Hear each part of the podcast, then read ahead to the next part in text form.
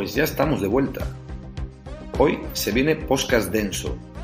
Muchas carreras interesantes y mucho para analizar y sobre todo debatir. Como ya habréis visto en otros programas, toca ponerse profundos y hablar de algo que nunca había pasado en el ciclismo. Las caídas en las bajadas. Al parecer, son peligrosas y deben desaparecer. Este programa está dedicado también al mal logrado Alberto Contador, que sufrió el típico percance de padre con bebé recién nacido. Caerse de la bici en China. Muchos protagonistas, muchos temas, muchas noticias, muy españoles y mucho españoles. Como diría Salva, Pa'lante. Bueno,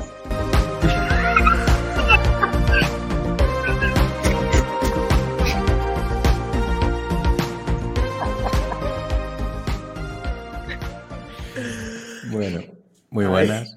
Bienvenidos, bienvenidas, bienvenides. Eh, un saludo a Salva, que hoy no puede estar. Eh, eh, hoy, pues, vamos con, yo qué sé, pues con lo de siempre, ¿no? Tenemos análisis de carrera, tenemos noticiario, que hoy va a ser, esta- hoy en teoría va a ser un poco más corto, aunque no menos intenso, y también hay, bueno, Coloto imagino que habrá, porque Coloto aparecerá por aquí en algún momento. También estamos esperando a, a Sergio, que también vendrá, digo yo. Y bueno, eh, hoy están por aquí Pandir, muy buenas. Muy buenas, cada vez somos menos ya. Sí, sí. Kiko, muy buenas. Boas noites. Ojo, Kiko, vaya, vaya currada este fin de semana para ciclismo sin spoiler. ojo. Boa, el sábado, madre mía. Eh, JF, que se la pega otra vez en los fines de semana. Muy buenas, JF. Bonanit. Y bueno, y yo estoy también por aquí, creo. Y nada, pues lo, lo de siempre, darle like, suscribiros y contárselo a, vuestra abuela. Eh, y, y nada, pues bueno, hoy le queríamos, lo hemos pasado por alto, así, eh, queremos dedicarle el programa a Gino Mader, ¿no? Que es, como sabéis, pues ha fallecido en, en una bajada en la etapa 6, 5, no me acuerdo, 5, Cinco. en la bajada al Bula Pass, que luego lo comentaremos.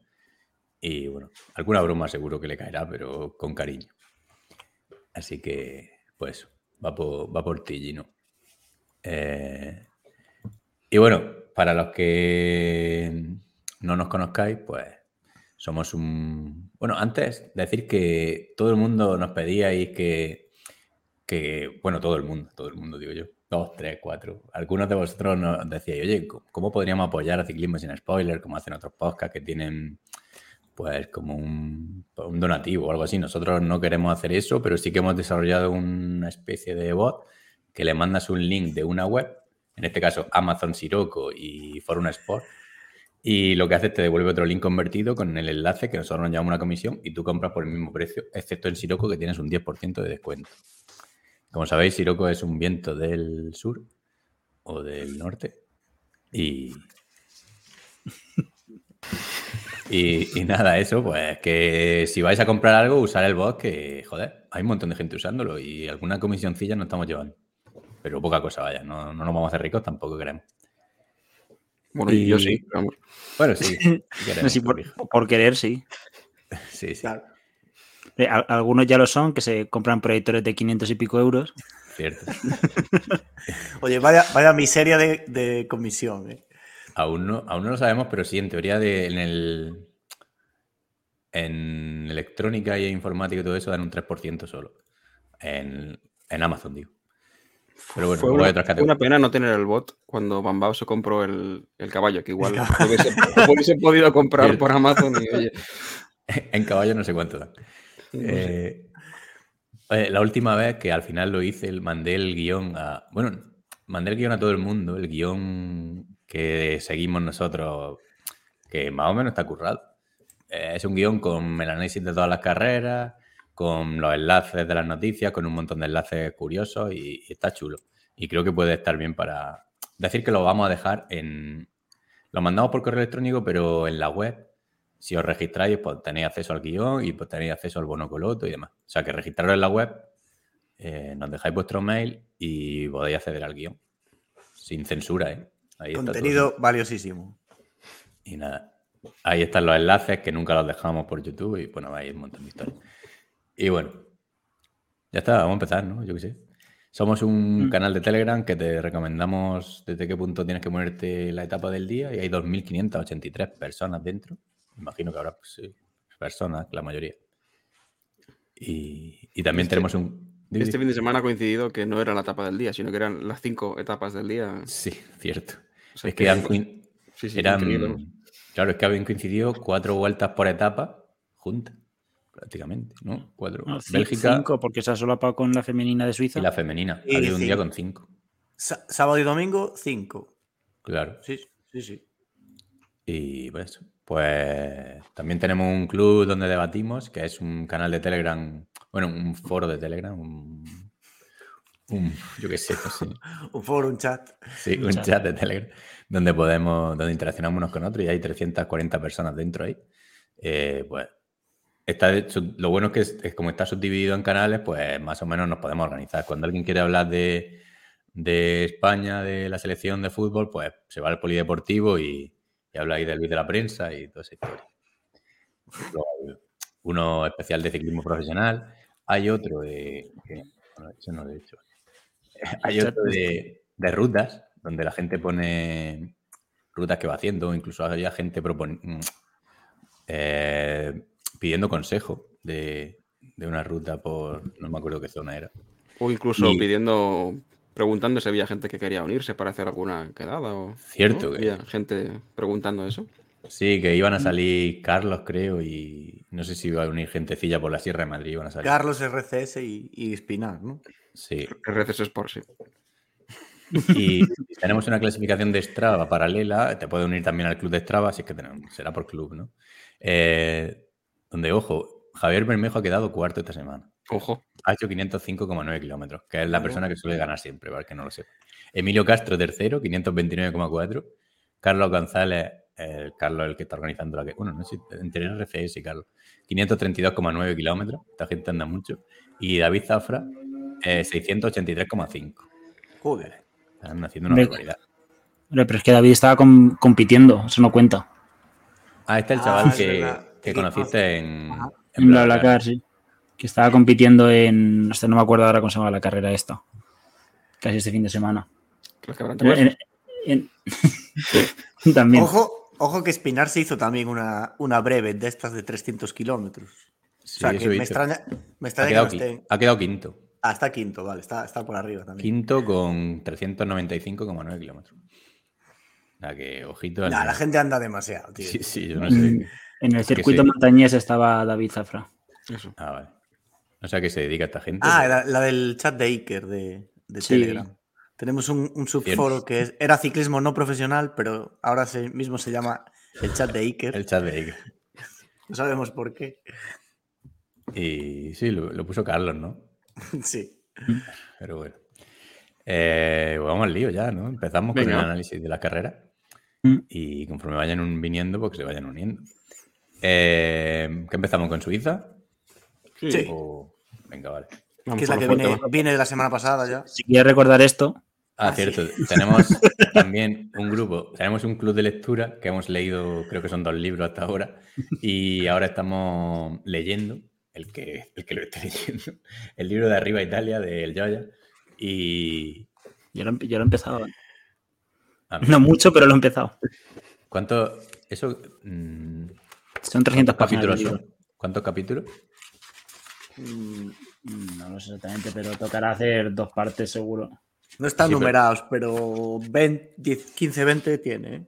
Bueno, ya que estamos, ¿de qué va el libro? Sí. Yo- Kiko, JF, ¿de qué va el libro? Que lo tenéis. Pues, hombre, se supone. Dale, dale, JF. que- A ver, hay como, bueno, divide como en dos partes, la versión original del libro y la extensión.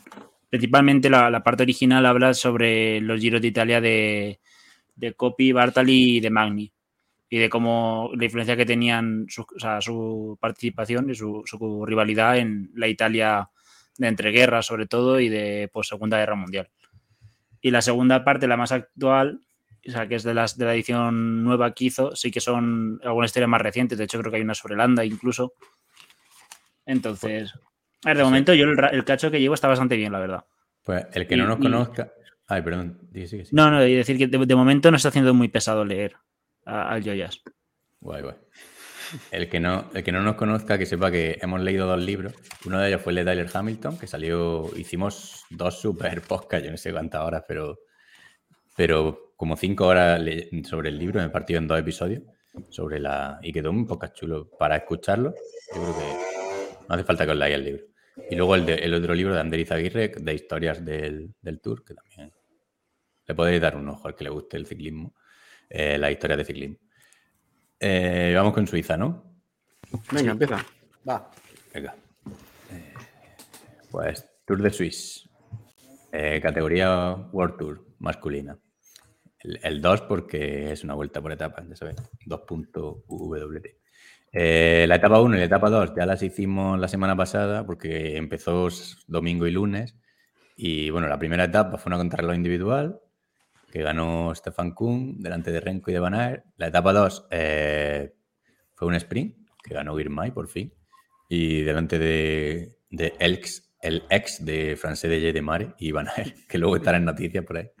Adelanto la noticia. Eh, y bueno, y vamos ya con la etapa 3, venga. en la etapa 3 ya empieza el encadenado de montaña, que son, creo que son cuatro etapas seguidas en, Suiza. y bueno, era un final en alto en la estación de esquí de Villars-sur-Olon, con 10,7 kilómetros al, al 7,8%.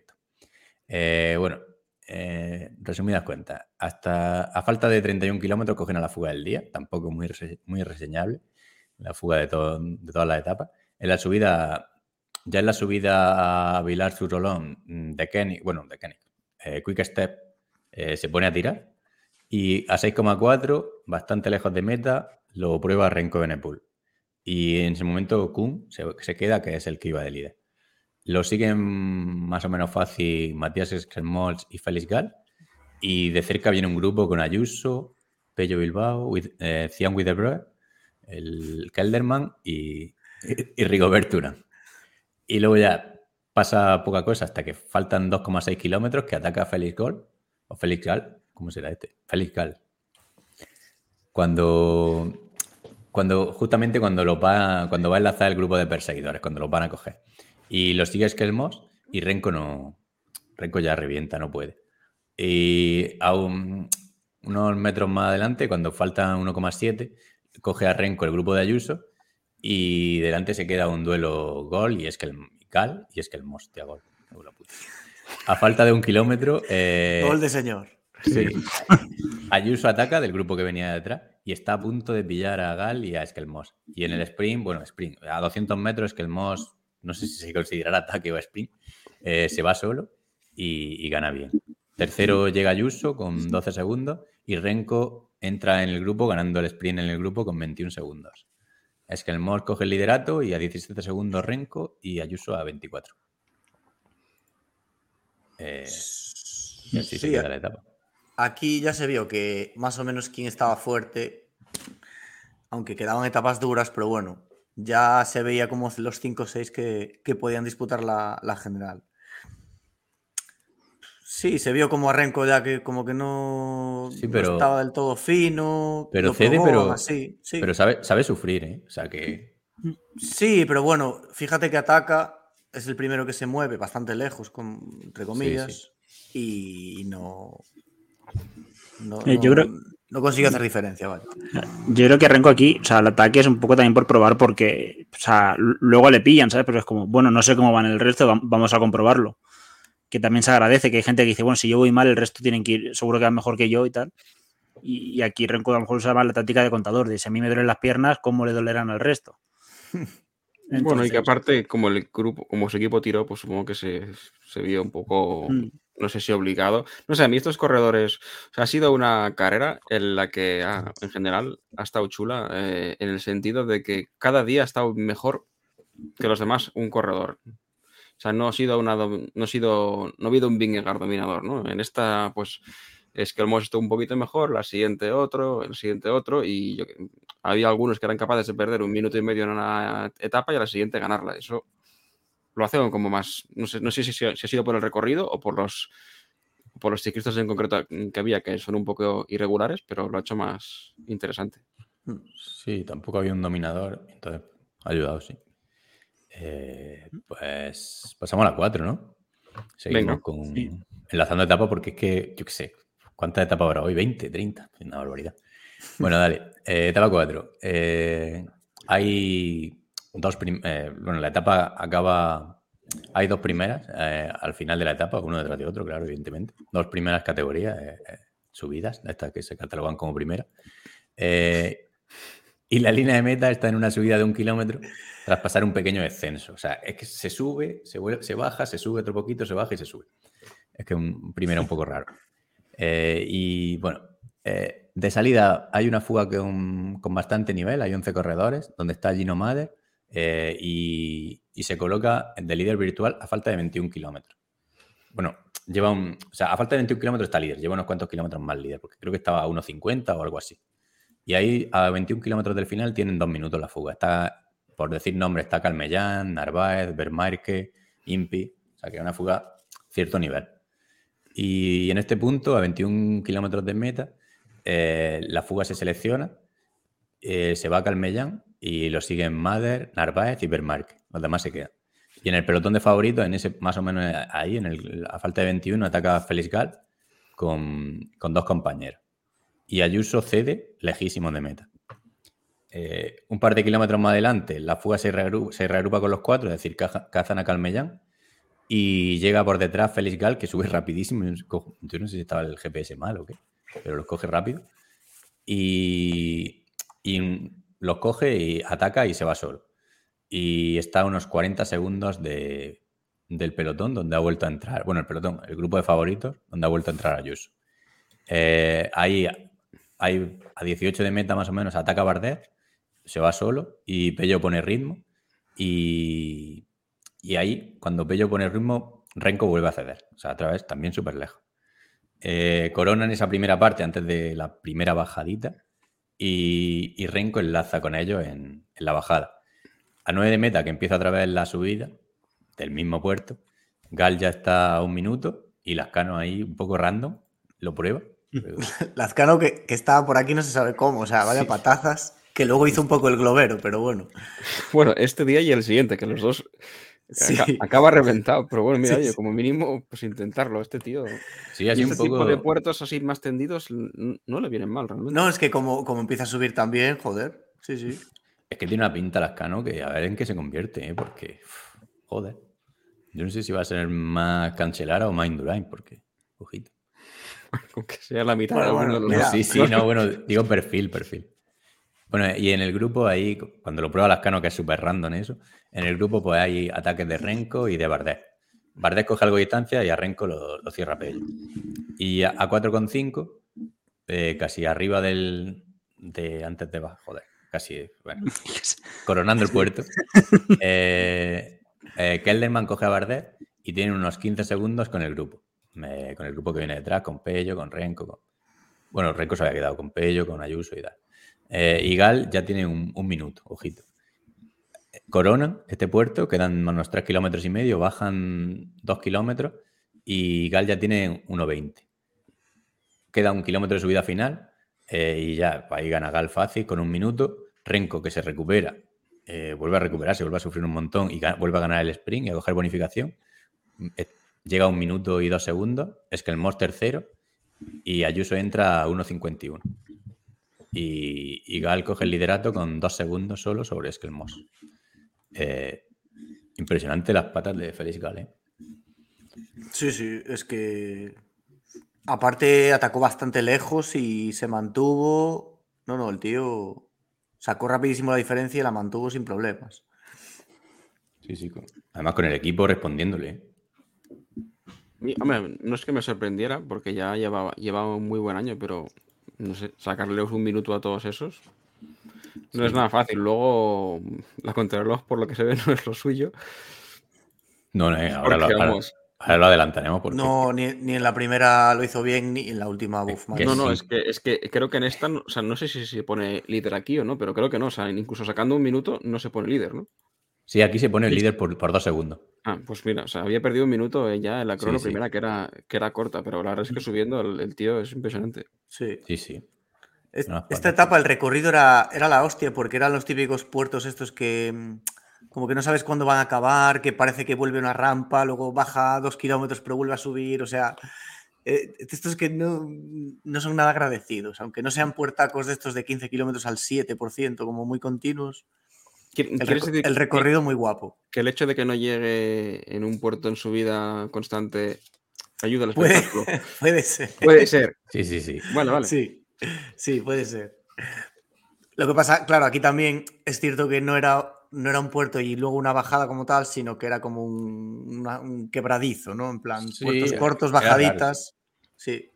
No, Con rampones, había rampones que yo me acuerdo cuando empezó a atacar la gente por ahí, en Bardet, todos estos, a veces se quedaban como clavados, o sea, duro, era duro de cojones. Sí, sí. Aquí, se han dado dos circunstancias que yo creo que ha hecho que la carrera, porque hasta que pasó lo que pasó, estábamos comentando, en concreto yo, que estaba siendo la mejor vuelta por etapas del año, porque cada, cada etapa pasaban cosas y, y el recorrido estaba súper súper chulo, daba para mucho y encima ningún corredor tenía, o sea, ningún capo tenía mm, ayuda prácticamente desde su equipo. O sea, estaban solos a 20 de meta, que bueno, que no es que sea la hostia, pero con lo que están haciendo últimamente, pues ya es mucho. Y la verdad es que... Me, sorprendió un poco que, dejaran a Gal irse tan fácil, porque sí que es cierto que vista su crono, pues no te preocupa para, para la general, pero al final es una victoria de etapa en, el World Tour, ¿sabes? Entonces, sí, esa manera de. O sea, al principio el, ataque con los tres compañeros, que queda un poco extraño, que dices, ¿qué coño es esto? Recuerda, al principio pensé, se van a marcar la del Movistar el año pasado en el Tour, que salen con tres y les pillan en 300 metros. Pero no, por suerte les salió bien. Pero no sé, ayer se que el grupo era como, bueno, la etapa para él y ya no, nosotros estamos peleando por otras cosas. Sí, de hecho, estaban ofensivos la gente sería en general. Pello lo probó, Kelderman, Bardet lo probó. Renko bastante tuvo con, ir cerrando huecos, pero bueno, que, la gente estaba por la labor. Sí, como no había un equipo que poniese ese ritmo y que controlase, pues. si alguien llega a saltar a, su ataque, quizás se vaya con él hasta meta. Sí, si no le. Sí, sí, si colaboran. Si es que al final es un poco lo que dice Pandis, porque mm, Jumbo no tenía aquí a nadie. Pues, mm. tenía a Kelderman, pero bueno, es un tío que está al nivel de estos segundos espadas, digamos. UAE tampoco, y al final, pues eso, había cinco o siete tíos como irregulares, entre comillas, pero, pero bueno, que te, da, te deja la carrera mucho más abierta, claro. Hmm. Pantic, ¿qué querías? No, iba a decir, digo, hostia, el Félix Gal, que es el. A ver si va a ser el francés que va a ganar, pero no, es, austriaco. sí. Es que iba a decirlo, pero lo he mirado, digo, hostia, por asegurarme, no, pero es verdad que. No, ese, ese va a ser Lenny Martínez. Sí, sí. Que ya le estarán presionando ahí. Tampoco era francés eh, Logan Coury, ¿eh? recordemos. Eso no me he perdido. Etapa 5. Venga. La buena, ¿no? La etapa reina. La no, buena. no, la buena por lo que pasó, no, no somos malos aún. etapa reina, eh, se supone 211 kilómetros. Hay dos puertos de salida muy, muy duros. Y luego hay un puerto final, que es el Albula Pass de Off Category, 17,4 kilómetros al 6,8%. Eh, y tienen, además, suaviza la pendiente que tiene 2 o 3 kilómetros muy, muy llanos, o sea que es un puertaco. Y luego, después de coronar, hay una bajada muy rápida y técnica de 9 kilómetros y medio hasta meta. Así que vamos. En la primera subida, que es el Furca Pass, unos category, se hace una fuga de, nivel eh, muy bueno. 19 ciclistas, entre ellos Tiberi, Kuhn, Higuita, Paules, Lascano, Rui Costa, Gorquez Aguirre, Bud Sobrero, ¿hemos puesto sombrero? Alguien me la sí, Simons, Hirsi y Hugo, y bueno, eh, algunos nombres. Empieza, el puerto, empieza en el puerto, en el Albula Pass, con cuatro minutos de ventaja. O sea, en ese momento, además lo estábamos comentando, es que se veía muy favorito a Bud De hecho, lo miramos en las casas de apuestas para ver, yo lo miré. bueno, tú. Y, se pagaba 3 euros Bud y a 7 creo que era que el primero Félix Gal y luego ya los de la fuga. O sea que tenía bastante posibilidades de llegar a la fuga. Ahí en ese momento, cuando empiezan a Bula Paz. Eh, a 21,7 ataca Nelson Paules y solo lo puede seguir el mago Ricosta, el asesino Tiberi y, y Oyer Lascano, que, que cede rápido. Lascano no, no puede con ellos tres. Y bueno, a 16,4 AG2R pone ritmo con, con y, y, descuelgan a Renko. Renko se vuelve a quedar lejos, lejos de, de, coronar. Y Bertet dura más o menos un kilómetro, se aparta y, se queda en el grupo Gal, Ayuso, Kelderman, Bardet y Pello. O sea, prácticamente deja el grupo en eso. Y tienen la fuga a, un minuto 11, deja la fuga a, tiro. Y luego a, 13,8, que más o menos unos 4 kilómetros antes de coronar, ataca Ayuso, se va solo y nadie lo puede seguir. Más o menos sorprende, por, viendo el nivel de los días anteriores, sorprende que tanta superioridad.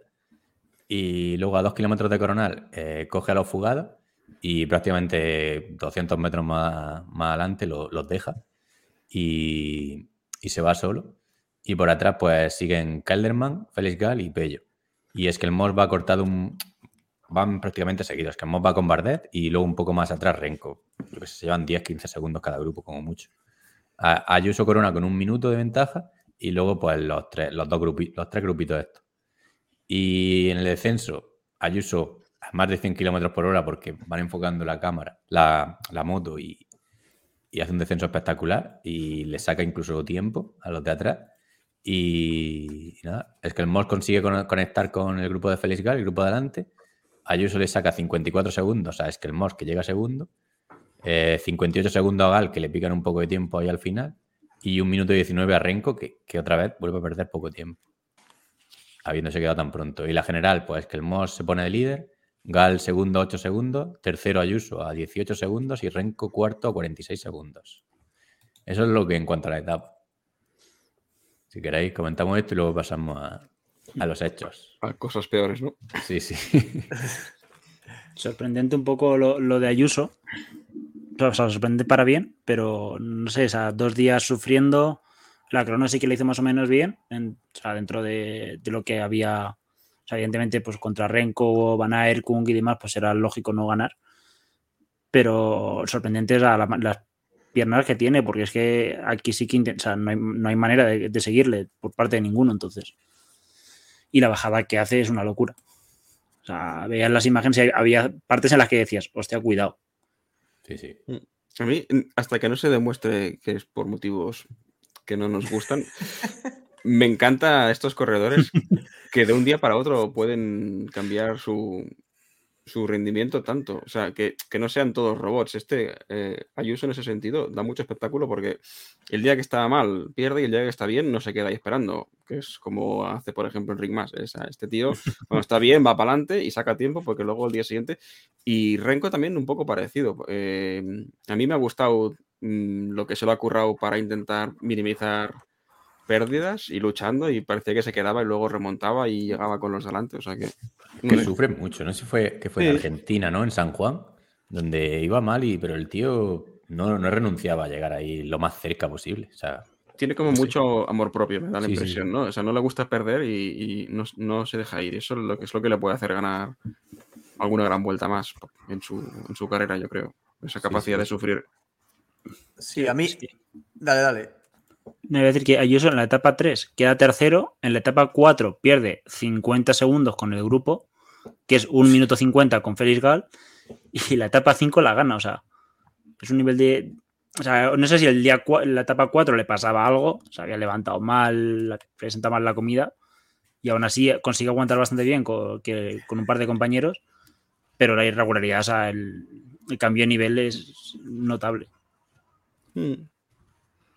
Sí, a mí yo iba a decir que lo que comentabais de Renko, que digamos, me recordó un poco al, al UAE Tour que corrió a principio de año, que lo gana, pero sufriendo en realidad un poco ante Adam Yates, que lo deja en la última subida de los puertos estos de allí de Emiratos, que sí. digamos que está, como que está en ese punto de forma de mm, sí, pero no. Y, y sí, es verdad que la, toda el aprendizaje que tuvo en la vuelta pasada, en las etapas que lo pasó mal, pues teniendo que dosificarse y no reventar para, acabar ganándola, pues yo creo que lo sigue, bueno, sigue en esa línea, ¿no? Sí. es que igual este es su nivel eh, de subida. Realmente. Sí, sí, a ver, que, seguramente en top forma no iba a estar con Ayuso, de todas formas, ese día, porque es que Ayuso ataca a cuatro de encima y en dos, en dos kilómetros coge la fuga, los deja sentados y, o sea, hace una exhibición, corona con casi un minuto. Pero, pero sí, que evidentemente el tío en una etapa de, como era esta, de 200 y pico kilómetros con dos HCs suizos de estos como muy, muy tipología alpina, en, esas etapas no va a sacar tiempo, está claro. por lo menos de momento. No se sabe a qué va a evolucionar en su carrera, pero vamos. Ahora, a día de hoy no son su fuerte, pero pues llegas a. Es eso, llegas a 20 segundos de un grupo, no, no al nivel del escapado, pero bueno, pues te puede valer para ganar generales, claro. La bajada que comentaremos ahora, eh, la bajada que hace Renko es regulera, porque decíais, por ejemplo, que es que el Moss sí que cierra el corte, con, o sea, sí que cierra el hueco que había con, el, con los favoritos que coronaron delante de él, pero Renko no fue capaz. O sea que es verdad que no baja mal, como se lleva diciendo años de que sí baja como el culo y tal, pero bueno, tampoco es su punto fuerte los descensos, desde luego. No, y, de nuevo una etapa que no acaba en Perdón, el micro de pero una etapa que no acaba en alto da espectáculo. Es cierto que, es una mierda lo que pasó, porque, sí. porque aún les va a justificar más quizás en el futuro para quitar este tipo de descensos, pero es que el hecho de que, de que puedas recuperar en la bajada, o sea, si hay una bajada luego, yo creo que hace que ataquen antes. Porque luego, tienen un terreno en el que pueden sacar más tiempo si son valientes. Y, ese, y el hecho de que haya habido gente valiente y poco control también es lo que ha hecho que, la gente se quede antes, que pete, porque que no vayan a ritmo ahí 30 tíos en un pelotón, pues con eso no dejas a nadie, pero si pones ritmo fuerte y ataques, pues la gente peta porque tiene malos días, con unos días uno, unos días otro y... Sí, a mí personalmente me gusta que, o sea, que haya bajada, pero luego si puede haber un llano de 7-8 kilómetros. Incluso ah, vale, que eres como. No, no, no por seguridad. ¿eh? No por seguridad, la seguridad me da igual. Es por. La seguridad me da La seguridad me la suda. Es por. Porque creo que se puede hacer aún más diferencia. Es decir, el que ha sufrido y luego se puede jugar un poco la táctica, decir, hostia, es que voy a esperar un 10 segundos a mi compañero que viene detrás porque yo qué sé, también se mm. juega ahí un poco intentar engañar al otro para que tire de ti, yo qué sé. Sí, si es que tácticamente, o sea, ¿qué, táctica vas a hacer si acabas en alto? Claro, Tener un tío por delante que te tire. No, porque tampoco. Mil kilómetros, es que si. Ni, siquiera te hace bien, porque al final subiendo ir a ruedas, eh, o sea, algo, algo, te hace, pero prácticamente nada. En, cambio, que, en, llano sí. Es que que no gane el más fuerte a veces está bien, o sea, quiero decir, porque el más listo a veces la táctica. Sí, abre la carrera, sí, sí, está claro. Pero bueno, eh, como sabéis, en la que en el descenso, en una de las curvas que ya se ha identificado, ahora la vemos, eh, hubo una caída súper super fuerte de, de, Gino y en Magnus Sheffield. Eh, bueno, antes de Magnus Sheffield y luego... Eh, Dos caídas. Gino Madder, eso es, en la misma curva. Y bueno, pues a Gino Madder lo, se, tuvo la mala suerte de caerse contra unas piedras o exactamente... Y bueno, falleció prácticamente, lo cogieron, vamos, prácticamente en el, falleció. Que lo, lo, reanimaron, pero bueno, se ve que, no sé, supongo que esa noche lo tendrían en la UCI o en coma inducido, algo de esto, porque lo comunicaron por la mañana. Entiendo que esa noche aún intentaron, o sea, recuperaría el pulso, supongo. Intentarían pues mantener las constantes vitales o lo que fuera, pero por la mañana pues se vio que no, no remontaba el hombre. Pero bueno, es, lo, es lo, que, lo que decías, o sea, hubo, se cayó Sheffield, que coronó antes que Mader, se cayó Mader y Ayuso, que decíais antes del descenso que hizo, en esa curva tiene que corregir, es decir, mm. sí que es, sí que es verdad que eh, no es casualidad que todos en esa curva tuvieran problemas, ¿no? Sí, a ver, por poner en concepto a la gente. Pon ahí, sí, pon esa imagen que era buena ponerla. Porque... Sí, digo que por puntualizar que este, este paso, el Arbula Pass, no se ha pasado, no es la primera vez, llevan 15 años haciendo esta etapa. O sea, que siempre suben y el pueblo y acaban en el pueblo, siempre. O sea, es prácticamente un. Siempre hace la misma etapa y nunca ha pasado nada. También. Evidentemente, una curva. que alguna vez dijeron que estaba como tenía algún tipo de señalización o algo para como Esa foto. que hay un año que le tienen, eh, creo que es así, que tiene publicidad. Sí, aquí Crono Escalada eh, dice que, bueno, muestra la curva que es esta, que en tiene 2013. una curva. Es esta, digo yo, el que, el que esté escuchando el podcast, el que no se lo vamos a describir, el que esté, mm. digo, el que esté viendo, joder, el que esté escuchando se lo vamos a describir. Es una curva bastante, que se cierra bastante, viene de una enlace, es que es súper rápida, ahí que pueden ir a cerca de 100 mm. por hora antes de la curva. Claro, vienes de una recta a ciento y pico, pues que más de 100 seguramente. Y tienes una curva casi a 90 grados que va como abriéndose un poco, pero luego tiene una especie de contracurva. Y se cierra, sí. Ah, claro, antes de la curva, de la siguiente curva oficial, digamos, y eso es ese es el sitio crítico. Que de hecho en la foto que estáis viendo es donde se ve que en el 2013 tenían puestas como unas lonas de, como unos amortiguadores, ¿no? De publicidad o de... Sí, sí pero ya delante, o sea que la curva es súper ciega. Sí, pero, bueno, es ahí donde se caen ellos. Sí, sí. Pero yo realmente esa pared de publicidad no sé hasta qué punto te pueden servir, ¿sabes? No, Porque en, el momento que las ves ya estás perdido. Son más estímulo visual de, pues, para marcar que hay peligro, porque evidentemente si, si chocas con 3 o 100 por hora te caes igual. No, pero me refiero a que por, la, por lo cerrada que es la curva, en el momento en el que ves esa publicidad, no es que no sé ya si tienen mucho margen para corregir la trazada. Sí. Sí, y bueno, también es mala suerte porque la. O sea, parece que. Es que cae en una zona malísima. Es que. Sí, justo en, una zona con mucha pendiente, que había como un riachuelo abajo. Decía, ¿no? que se lo tienen que sacar del agua y todo. El... Hmm. Es que, saber que sí, que la curva era difícil, pero no era un descenso o sea, era peligroso en el sentido de que iba muy rápido, más que nada, y una hostia a esa velocidad. Pues mm. yo, yo veía bajar a Ayuso y, y o sea, justo en esa curva que comentaba Kiko, la vi y pensé, joder, es que se está jugando mucho este tío. O sea, eh, pero es impresionante verlo bajar, pero claro, eso lo piensas y luego no, y, no piensas que realmente alguien ahí se va a caer. hay, hay, bajadas muy Incluso en el Giro de Italia han hecho en el Giro de Italia, en el Tour de Suiza han hecho bajadas mucho peores. Muy buenas, Sergio. Lo hablábamos. Buenas noches. Lo hablábamos estos días en el club con la gente, que, hay como varios vídeos de los profesionales que, dicen cuando, cuando han cogido su velocidad, su mayor velocidad en competición, y casi todos mm. hablan de pues 120, 130 por hora en, puertos de, vuelta a Suiza. El que pasan en esta etapa, al principio de la etapa, el Furca Pass es otro de este estilo, es decir, mm, rectas largas, buen asfalto, anchura, y bueno, porque no sabemos lo que se habla siempre de las típicas etapas de montaña, la, grupeta de sprinters que aprovecha las bajadas para recortar tiempo y, entrar en el control. No sabemos las animadas que se hacen ahí.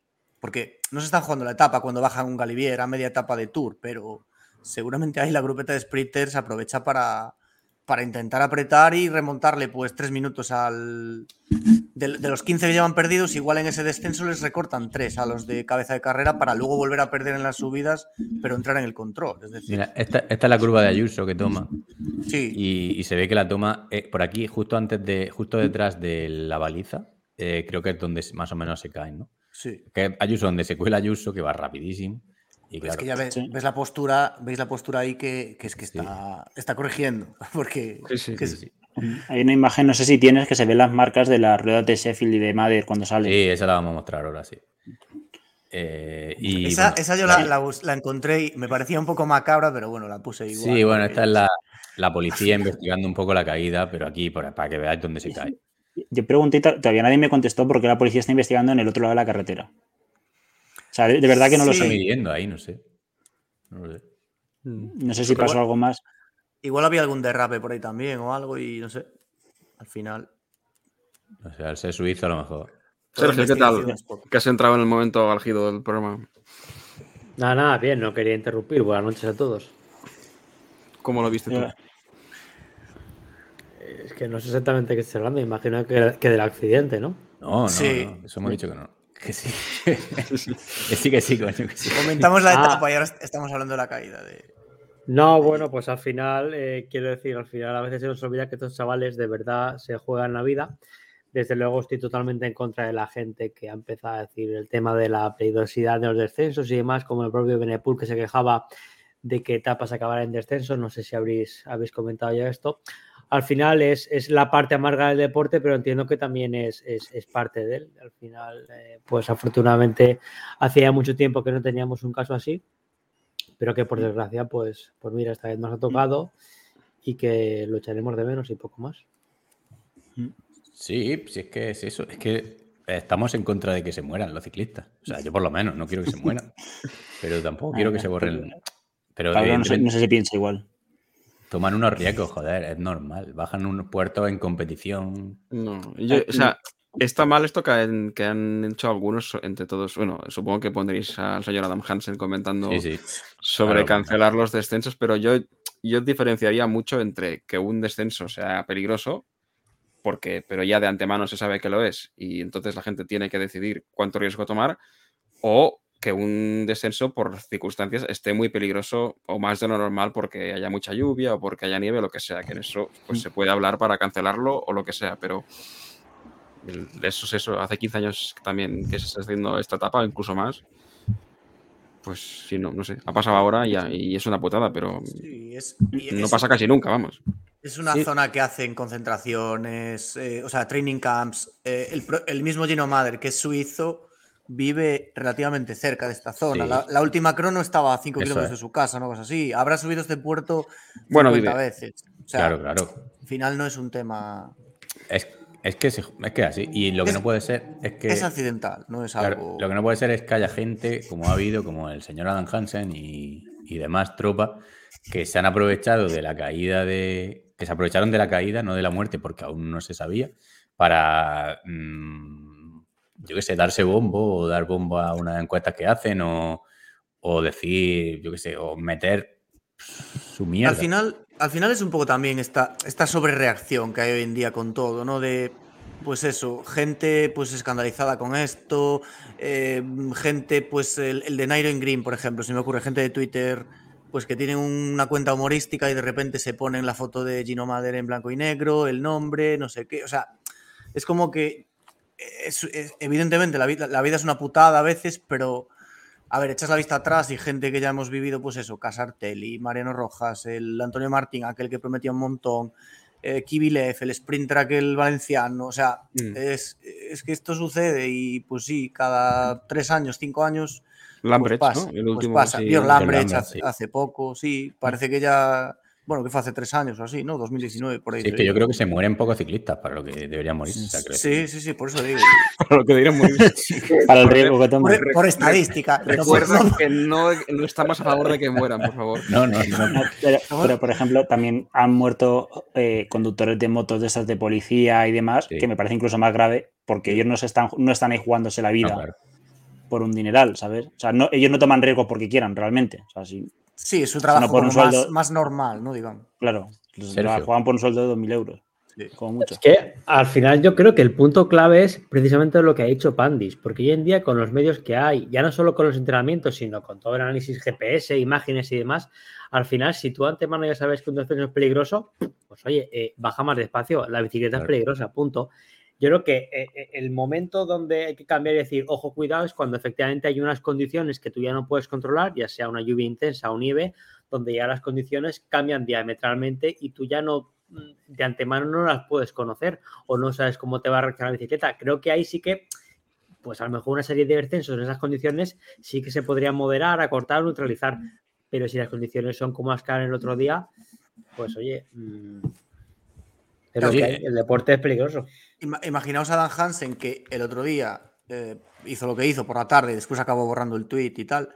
Pero imagínate que ese día hubiera llovido, una lluvia normal, no una lluvia de cancelar etapa, pero una lluvia que, digamos que estuviera la carretera mojada, con algo de viento o lo que fuera. O sea, imaginaos el nivel de sobrereacción que hubiera, Que hubiera provocado eso. O sea, por lo menos sí que se ve claramente que fue un accidente y una putada.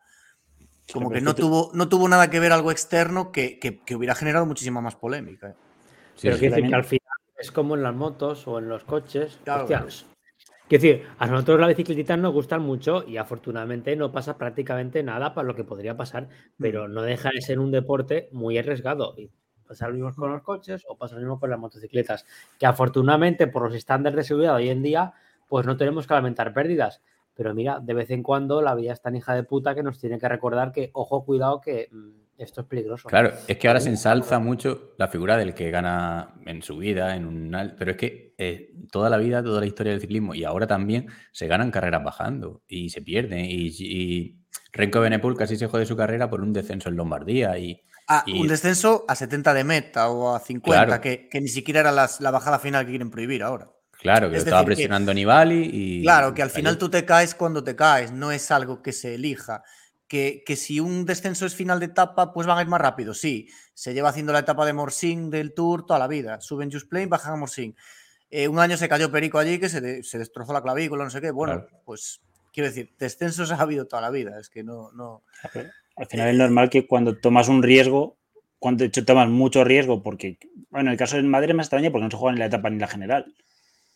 Pero cuando es gente que está peleando algo, pues es lógico que si quieres jugártela más, pues al final te pueden pasar cosas. Igual que el que ataca por encima de lo que dan sus piernas, explota. Lo que pasa que para arriba, pues dentro de lo que cabe, no hay peligrosidad.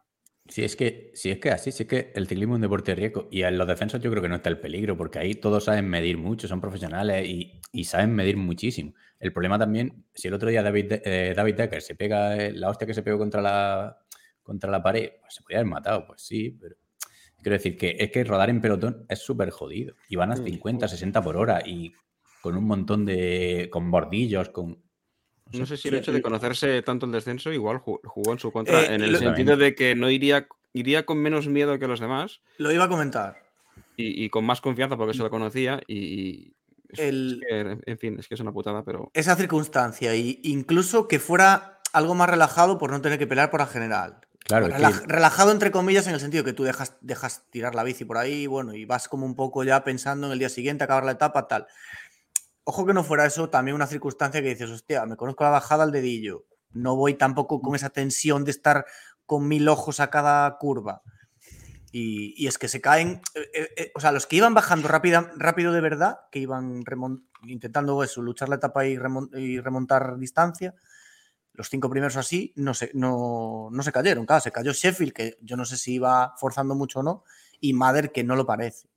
Entonces, bueno, He visto, o sea, lo vi en Twitter, pero es que no, o sea, no recuerdo quién fue y tampoco eh, localizar luego el tweet. Que se ve, o sea, no sé si es lo cierto que será.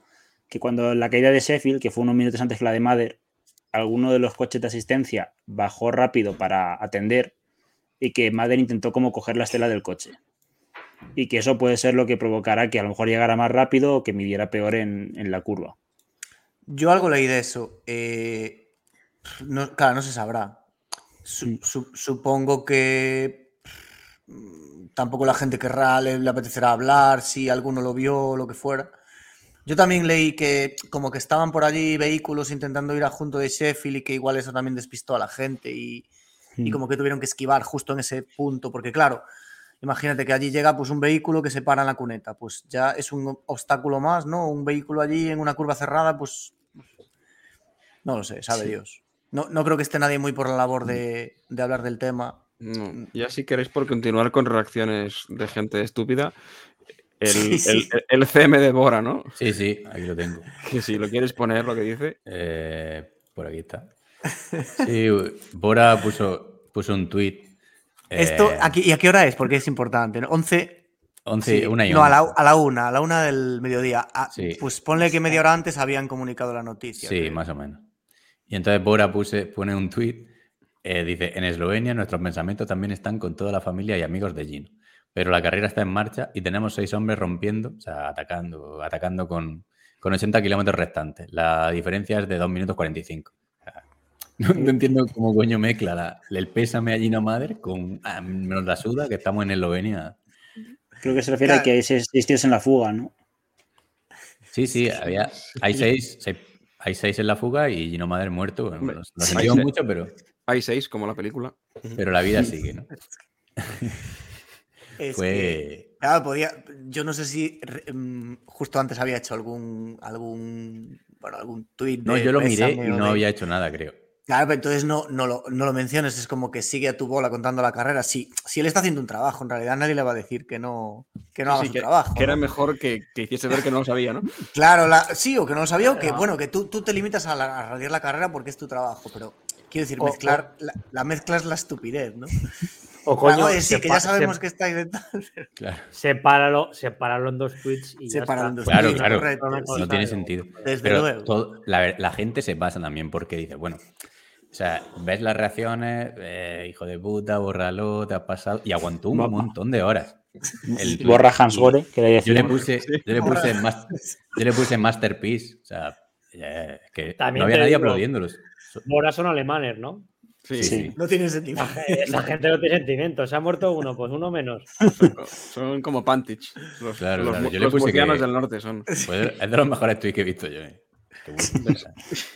Luego, hablando un poco de lo de antes también, pon si quieres el de Benji. El de Benji, ese sí.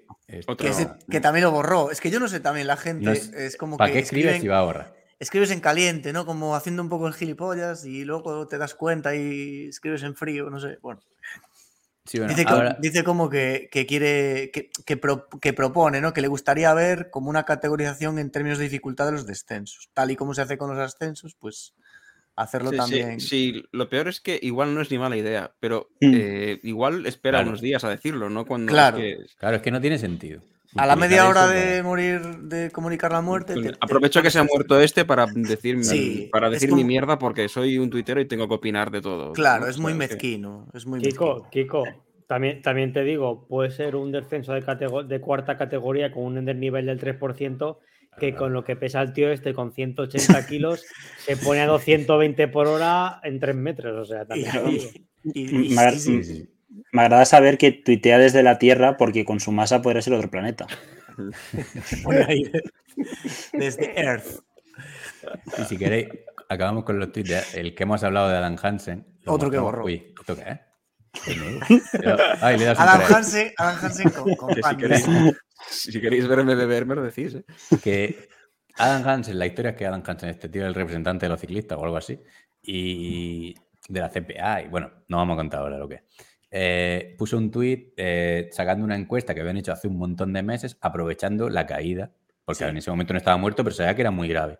Aprovechando la caída, pone un tuit para defender su argumento de que los descensos son peligrosos, simplemente, para su ego de su encuesta que hizo hace un montón de tiempo, que tampoco era la encuesta a mil ciclistas, eran 100 ciclistas o algo así. Sí, 100 la ciclistas. Y que la pregunta tampoco tenía que ver exactamente con, sí, con lo que La pregunta no era ni muy concreta, ni daba muchas opciones, o sea, era una, una chapuza, básicamente. Proponía un poco que quitar los descensos del final de etapa o algo así, más o menos. proponía, No, proponía prolongar o sea, no, no quitar los descensos, pero eh, que, se prolongasen 3 kilómetros, 5 o 10, una cosa así, daba tres opciones, ¿no? Sí, como que si la prolongación ya fuese que el descenso era menos peligroso. Claro, que si hubiera un llano después, que no era tan peligroso porque no iban tan a fuego. Entonces, hubo un montón de gente metiéndose con él.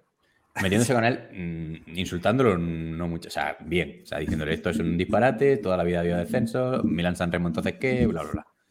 Eh, y entonces él pone un tuit diciendo, oye, lo voy a quitar, pero por hacer un favor a los que habéis quedado mal, ¿no? No porque yo no tenga razón, sino que yo, yo tenía razón y o sea, es que es lamentable. O sea, estaba, estaba enloquecido porque empezó a decir que tampoco quería finales en, en, en pavé. Sí. Que yo le contesté. Entonces la, la Taneliz no quiere cogerse, que, pues la cancelamos, ¿no? Es que no sé, entró en, en barrena de defender lo indefendible. Yo creo que en alguno le leí por ahí que como que no, pero nos referimos a vueltas, no a clásicas, pero claro, entonces las clásicas son menos peligrosas, es que es lo de siempre. entrar en Arenver a 65 por hora, como locos ahí cogiendo posición en un tramo de pavé de 5 estrellas en semidescenso, ¿eso qué es? Es que este año ya lo dijo algún ciclista, lo de Arenberg. Es que ahí se cae uno y se, da con la cabeza y ni casco ni pollas. Yo creo que alguien propuso hacerlo al revés, ¿no? Para que fuera un ligero ascenso, que quieras que no, pues algo bajar la velocidad. No sé, yo a veces pienso que Adam Hansen está patrocinado por Swift o alguna plataforma de estas. Porque parece que el objetivo. Claro, porque.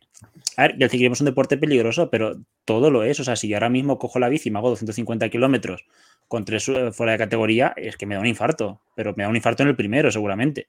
Hmm. Entonces. A mí me da un infarto yendo a coger la bici ya, probablemente. Te da, el parraque subiendo, no, no bajando, ¿no? Ya. Y si queréis, por terminar con el tema de, la muerte de Gino Mader y de los tweets y de tal, eh, hubo uno que me gustó mucho, que Kiko lo pasó, creo que fue, no sé, de, eh, de, Ander Izaguirre, que resume muy, o sea, yo creo que resume muy bien lo que ha sido toda esta historia. Y dice, ha muerto Gino Mader, 26 años, tras caerse ayer en la Vuelta a Suiza. Qué congoja. La lista de ciclistas muertos en carrera. Cepeda, Wayland, Casartelli, Agostinho, Monser, Galvez, Santisteban y dice una, y a la frase ahora, la bici es peligrosa, vivir es peligroso, con el corazón helado seguimos. O sea que, joder, es que... Sí, mira, ahí ha citado bastantes de que, yo no me acordaba, de que murieron en competición, efectivamente. O sea que, bueno, Sí, que al final es Sergio. Qué bien, qué bien escribe este hombre. Sí, sí. Sergio. ¿Sergio qué? Sergio, Ah, pensé que estabas hablando. no, no, no. Bueno, si queréis, seguimos, ¿no? Con la etapa 6. Sí. sí. Claro que decir algo más de. nos, hemos portado muy bien con juegos de palabra y tal. Madafaka estará triste, pero bueno. Sí. Bueno, no ha acabado el, programa, ¿eh? Ahora metemos alguna, ¿no? Venga, más madera, va. Seguimos. ¡Guau! ¡Qué típica! Etapa 6. La, la etapa 6 tiene una historia curiosa, bueno, curiosa. Es una etapa que la cancelan por la muerte de Gino Madder, ¿no? Porque lo pide la familia, o no sé por qué, pero bueno, por ahí va. Bueno, me, imagino que lo hablarían, le preguntarían a la familia qué consideráis que debemos hacer, si os. Y creo que le dijeron algo de que, pues que como que rueden en plan homenaje nos parece bien. Sí, les ofrecieron la posibilidad incluso de, cancelar la carrera, o sea, lo que quedaba de carrera, cancelarlo. Leí a un tuit de, mm. del Tour que se lo, bueno, se lo consultaron, o eso dicen, y quedaron así. Sí, yo creo que cualquier cosa que hagan no está mal. Yo habría hecho. No, y al final lo hablamos ese día también. El, luto la gente lo lleva muy diferente. Claro. Mm, entonces, no hay. Y lo decía Van también, creo que en una, en una entrevista pre-etapa. Decía, no hay ninguna decisión incorrecta en estas circunstancias. Es decir, los que se van a casa, pues, pues está bien, los que nos quedamos también, los que competimos bien, los que no quieren competir. Es decir, no hay, no hay una guía que diga cuál es éticamente lo correcto que hacer. Al final, el único que iba de luto era Van que iba con el mayor negro. Que iba de negro, sí. A ver, yo, antes de que Pantiche explique sus cosas de que está. Bueno, en fin, yo, yo no aprovecharía esto que sucedió para, para compararlo con las otras cosas que han pasado esta temporada. Yo aquí me parece que esto es una cosa aparte. Esto que cancele la etapa porque ha habido una persona muerta, no. O sea, yo he dicho que lo veo bien que la cancelen y lo veo bien que salgan a fuego a por ella. O sea, cualquier cosa lo vería bien. Eh, pero el problema es que antes de que Gino Madre se muriese, eh, habían quitado ya los dos puertos iniciales. Eh, o sea, iban a salir desde, no me acuerdo qué localidad era, pero justo a pie del de segundo descenso. O sea, se habían cargado la, una etapa de montaña. Por, simplemente porque había un corrimiento de tierras que seguro que había otra carretera que se podía pasar. Pero bueno, a la, a la más mínima cancelan recorrida. Pero bueno, al final, el hecho es que se hacen. La etapa se cancela, pero se hacen 20 kilómetros de paseo y, entra el, el Bahrein, el equipo de, eh, de Gino Mader, eh, en meta, mientras Antonio Alix eh, recuerda el pedazo de homenaje a, Lance Armstrong. El pedazo de homenaje que le hizo Lance Armstrong a su compañero cuando, y dice literalmente de Antonio Alix, cuando todavía tenía dos huevos. Lance con, dos huevos, porque, con dos huevos porque ahí aún tenía dos. Es que qué personaje. Mientras entraba Bahrein por meta. Pero bueno. Eh, ya está, esto es la etapa 6. Aquí estamos de acuerdo, venga. Ves a las 7 que es a las que, en la que discutiremos. Eh, etapa 7. Eh, etapa 7, vale. Aquí para mí se hace el mayor ridículo de la historia. la organización decide que se va a tomar el tiempo para la general a 25 kilómetros de meta, que no va a haber bonus para la general y que sí que inexplicablemente va a haber lucha por la etapa.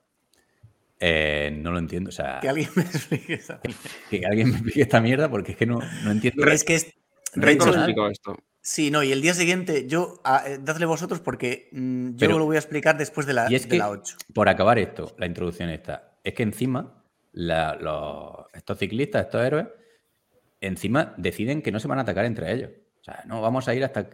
No lo entiendo, es que no, no sé qué coño es esto. Para eso no corras, joder. ¿Qué pantomima es esta? ¿Para qué? No sé. A ver, hubo otros equipos que se retiraron, ¿no? Creo. Sí, eh, Bahrein, Intermarché e Intermarché. Todos.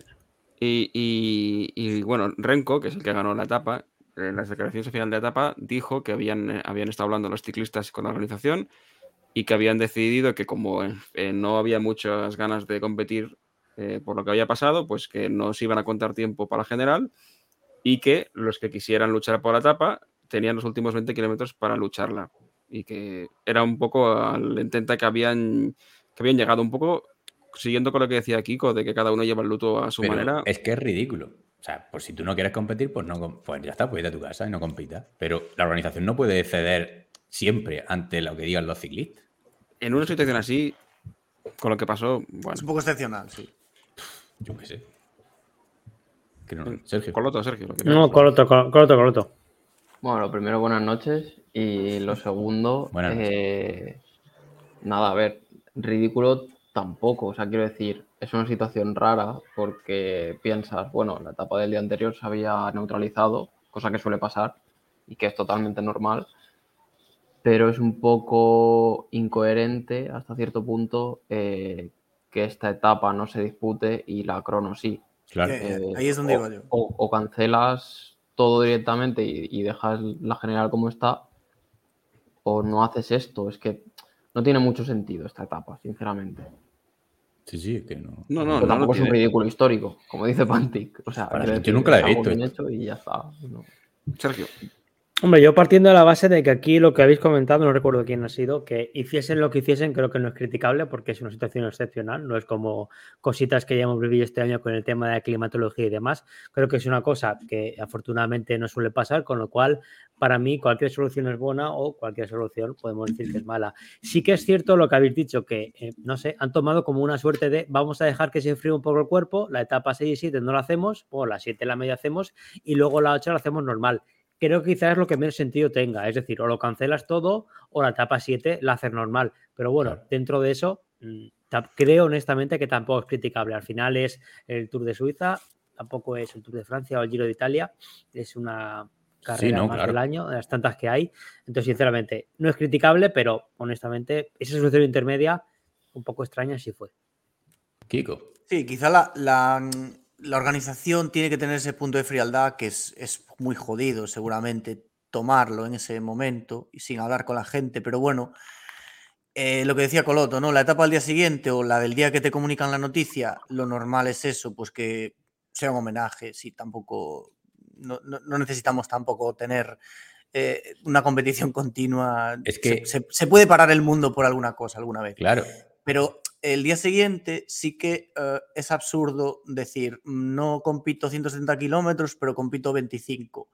Y luego el día siguiente ya se hace totalmente normal. Bueno, también hay patrocinadores y esas cosas. Y claro, claro, pero la por etapa que ha pagado porque lleguen. Claro, yo creo, yo creo, por eso digo que yo creo que el, a partir de la etapa séptima, una vez que tú ya haces el homenaje, dejas entrar al Bahrein y haces como un poco el, pues, oye, lo que está en tu mano a nivel de organización para, para honrar a Gino luego pues se tiene que seguir normal. ¿Que te quedas con medio pelotón? Pues no pasa nada, es lo que decimos siempre. Pues algunos no pudieron seguir en carrera por porque no les apetecía, sin más. De hecho, hubo gente que se retiró a, título personal. Kung no se retiró el equipo, pero se retiró él. Bueno, pues no pasa nada. Los que se quedan, pues si compiten tampoco pasa nada. No es algo... Nadie les va a criticar ninguna decisión que tomen. Entonces... Sí, sí, que lo que siempre se ha hecho, cuando murió Björn Lambrecht en, fue en, en el Tour de Polonia, ¿no? Sí. Se hizo esto. Eh, sí, creo que sí. Se, tomó un día de, entre comillas, descanso y al día siguiente fue la exhibición de, Renko, ¿no? También. Mm, no, no, no, no, creo que no fue, el mismo, no fue en el mismo Tour de Polonia. Lo, de, Renko, lo Renko, fue, la, fue el año de ah, Jacobsen. Cierto, cierto, cierto, cierto. El año de Jacobsen, que ah, bueno, claro. Eh, lo, de Jacobsen. No murió, pero. No se murió, pero estuvo. O sea, durante, la, durante la disputa del Tour estaba que no se sabía cómo iba a salir el hombre. Quiero decir, luego, a medida de que pasaron las semanas, sí que se recuperó, pero cuando, cuando estaban disputando las etapas en esa semana, no había información fiable de, cómo, iba, de cómo, iba, a estar. Entonces, lo acabo de mirar. Björn Lambert en 2019 se murió, la etapa siguiente se canceló, o bueno, se hizo como ahora, y en mm. la etapa 5 ya se disputó y ganó Luca Medvedev. Es que yo creo que, la, que lo de la caída esta les, o sea, me, me que les ha, les ha, afectado en general bastante porque debe ser la típica caída que todos deben pensar que puede, me puede tocar. Que les, que les, una cosa es que tú te hostias como Jacobs en un sprint, que eso pues es, es para cinco o seis locos que se meten en los sprints y ya está. El resto, mm. algo así no les pasará, pero caerse así como se cae y que de manera tan gratuita pierdas la vida, les puede pasar a todos. Y entiendo que los siguientes descensos que hagan o que hayan hecho mm, se lo, van a tener en la cabeza esto. Ya, pero eso lo han descubierto ahora. No sé. Mm, bueno, no sé, a muchos de ellos no, no se les ha muerto ningún compañero en competición. Son muy jóvenes, muchos. No sé. Sí, entiendo que también afecta que, que, se te muera en la carrera en la que estás participando, que, que paralelamente estaban corriendo Eslovenia, Occitania y Valois. Y bueno, sí, la gente estaba afectada, pero por ejemplo, Van der Poel ese día celebró allí como. Quiero decir, al final, cada uno lo lleva como, como puede o como lo Pero que no tiene, nadie te obliga a que no celebres. Quiero decir, si No, no, por eso, no, no, no, es, no es crítica. Quiero decir Se muere un compañero de profesión, sí, pero a lo mejor no lo conoce. claro, que es normal que en la carrera en la que estés te afecte más porque lo estás viviendo allí, tienes la radio vuelta, la gente que habla entre los coches, tal, pues hombre, estás más, más, más metido. Pero bueno, y luego, y luego también el, grado de efectividad que tengas tú, en este caso con, Giro Al final, pues, si es uno de los tantos chicos que van por allí, de los 300 profesionales que hay, los que haya, y que simplemente lo conoces de vista, pues dices, hostia, qué putada que se ha muerto un compañero en profesión. Pero claro, muchos otros que sí que tienen una relación mejor más estrecha con él, pues sí que lo sienten más, sí que lo sienten más, obviamente. Al final es como, por ejemplo, muchos pilotos de Fórmula 1 y tal, que a lo mejor es un mundillo mucho más cerrado, porque hay muchos menos pilotos, pues cuando antaño morían gente, pues en entrevistas y tal, pues sí que son días puntuales que sí que recuerdan el resto de su vida. Pues la gente que estaba en el Tour de Suiza, pues obviamente es uno de esos días que van a tener mercados en negro y que jamás van a olvidar. Mm. Bueno. Pasamos a la eh, última si quieres. ¿Mm? Terminamos, hacemos la etapa esta como quedó. O sea, pero que lo tengo aquí. Ayuso sí. Moss, eh, Vale, a ver, la etapa es, como hemos dicho, 25 kilómetros se disputan de etapa, que es justo donde empieza el puerto de tercera categoría, sin valer para la general. Entonces, Ayuso y Eskelmos se deciden dejar ir, que esto va a ser clave para la, para la crono, y entran en meta perdiendo una minutad, aunque no vale para nada. Y en el puerto ataca, ataca Paules, pero lo cogen y se corona en el puerto el, unos, unos 12 ciclistas que deciden jugarse la etapa. 17 de meta eh, Renko ataca y lo persigue Lineos y Wood Banner. Eh, pero Renko los deja a todos en evidencia, hace una exhibición y hace un homenaje en meta a Lance Armstrong y le dedica la victoria a Gino Madez. Wood eh, queda segundo y gana el sprint del grupo. y Renko se revienta, o sea, hace desgaste, vamos, sí. Desgaste importante. Porque quiere, ¿eh?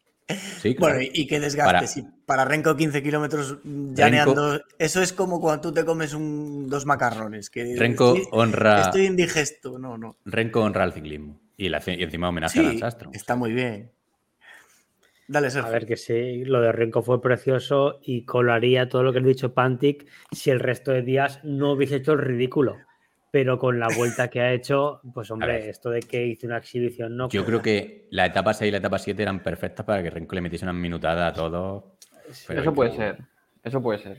Pero de ahí a que tenga una afectación súper directa aquí, tampoco. O sea, hace en la crono luego y luego, bueno. Pues bueno, pues él decidió ganar la etapa y no ganar la crono.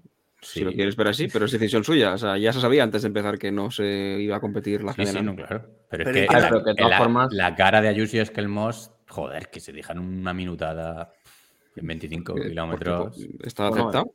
No, ya, ya. Si lo hacen bien, son listos. Va, no, no, no, creo que tenga afección para el día siguiente, sinceramente. Bueno, venga. La, que se queda 40 segundos, Panti. En la etapa 8, venga, vale. Eh, una contrarreloj dura que tiene, está dividida como en tres partes. La primera es llano, la segunda es una subida y la tercera una bajada, más o menos.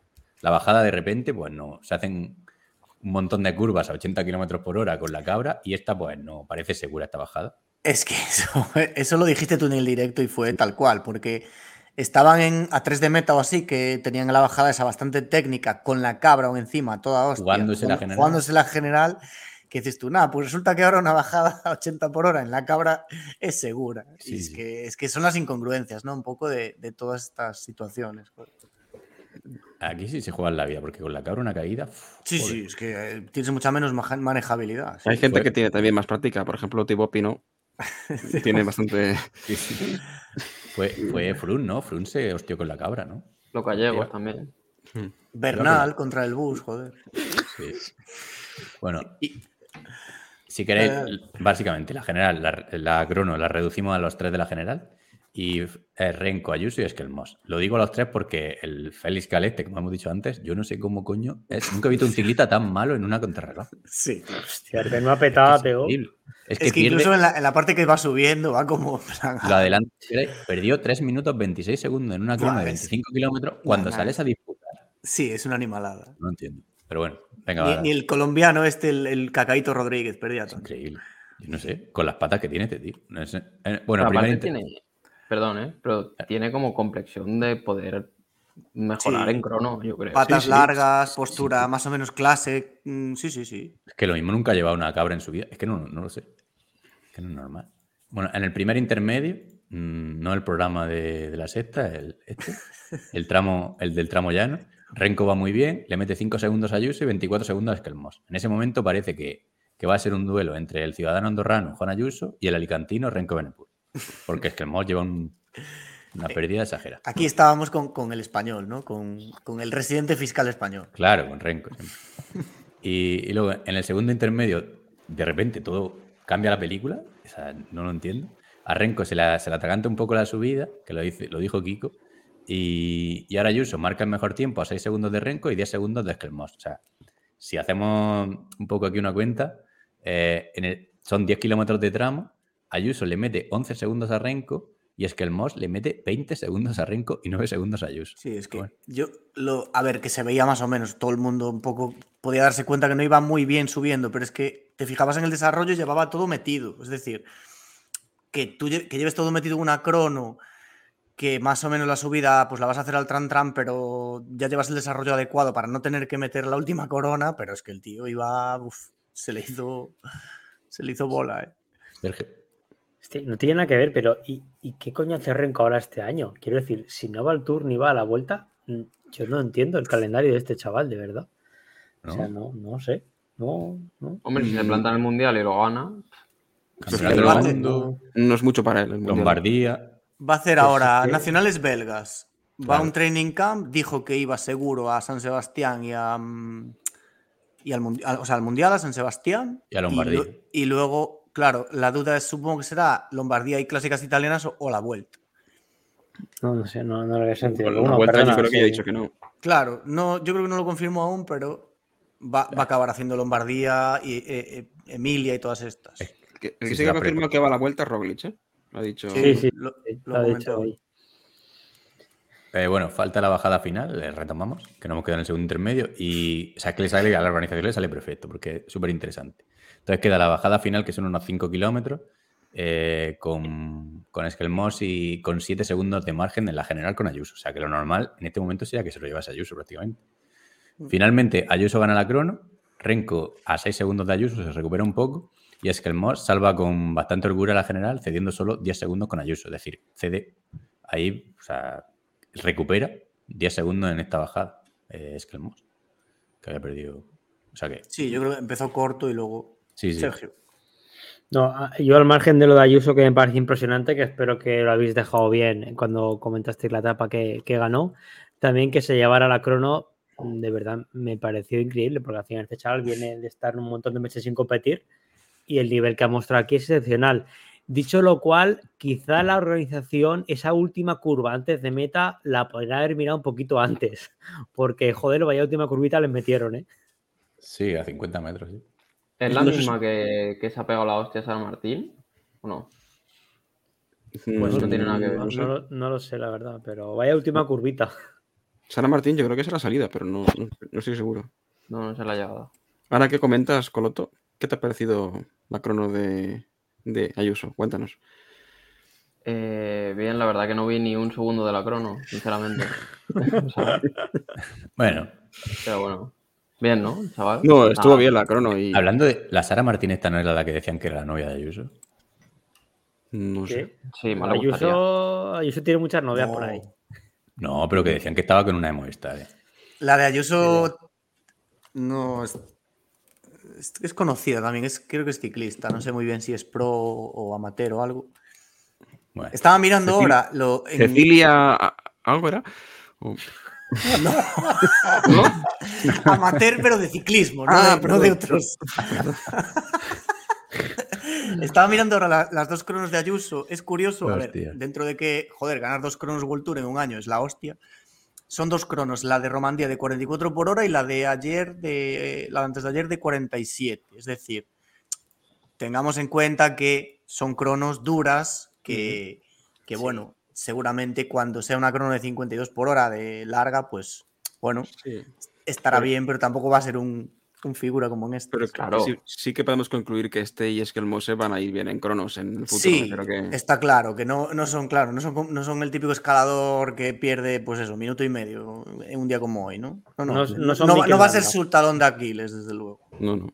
Un poco al nivel de Rowley, yo creo, más o menos, ¿no?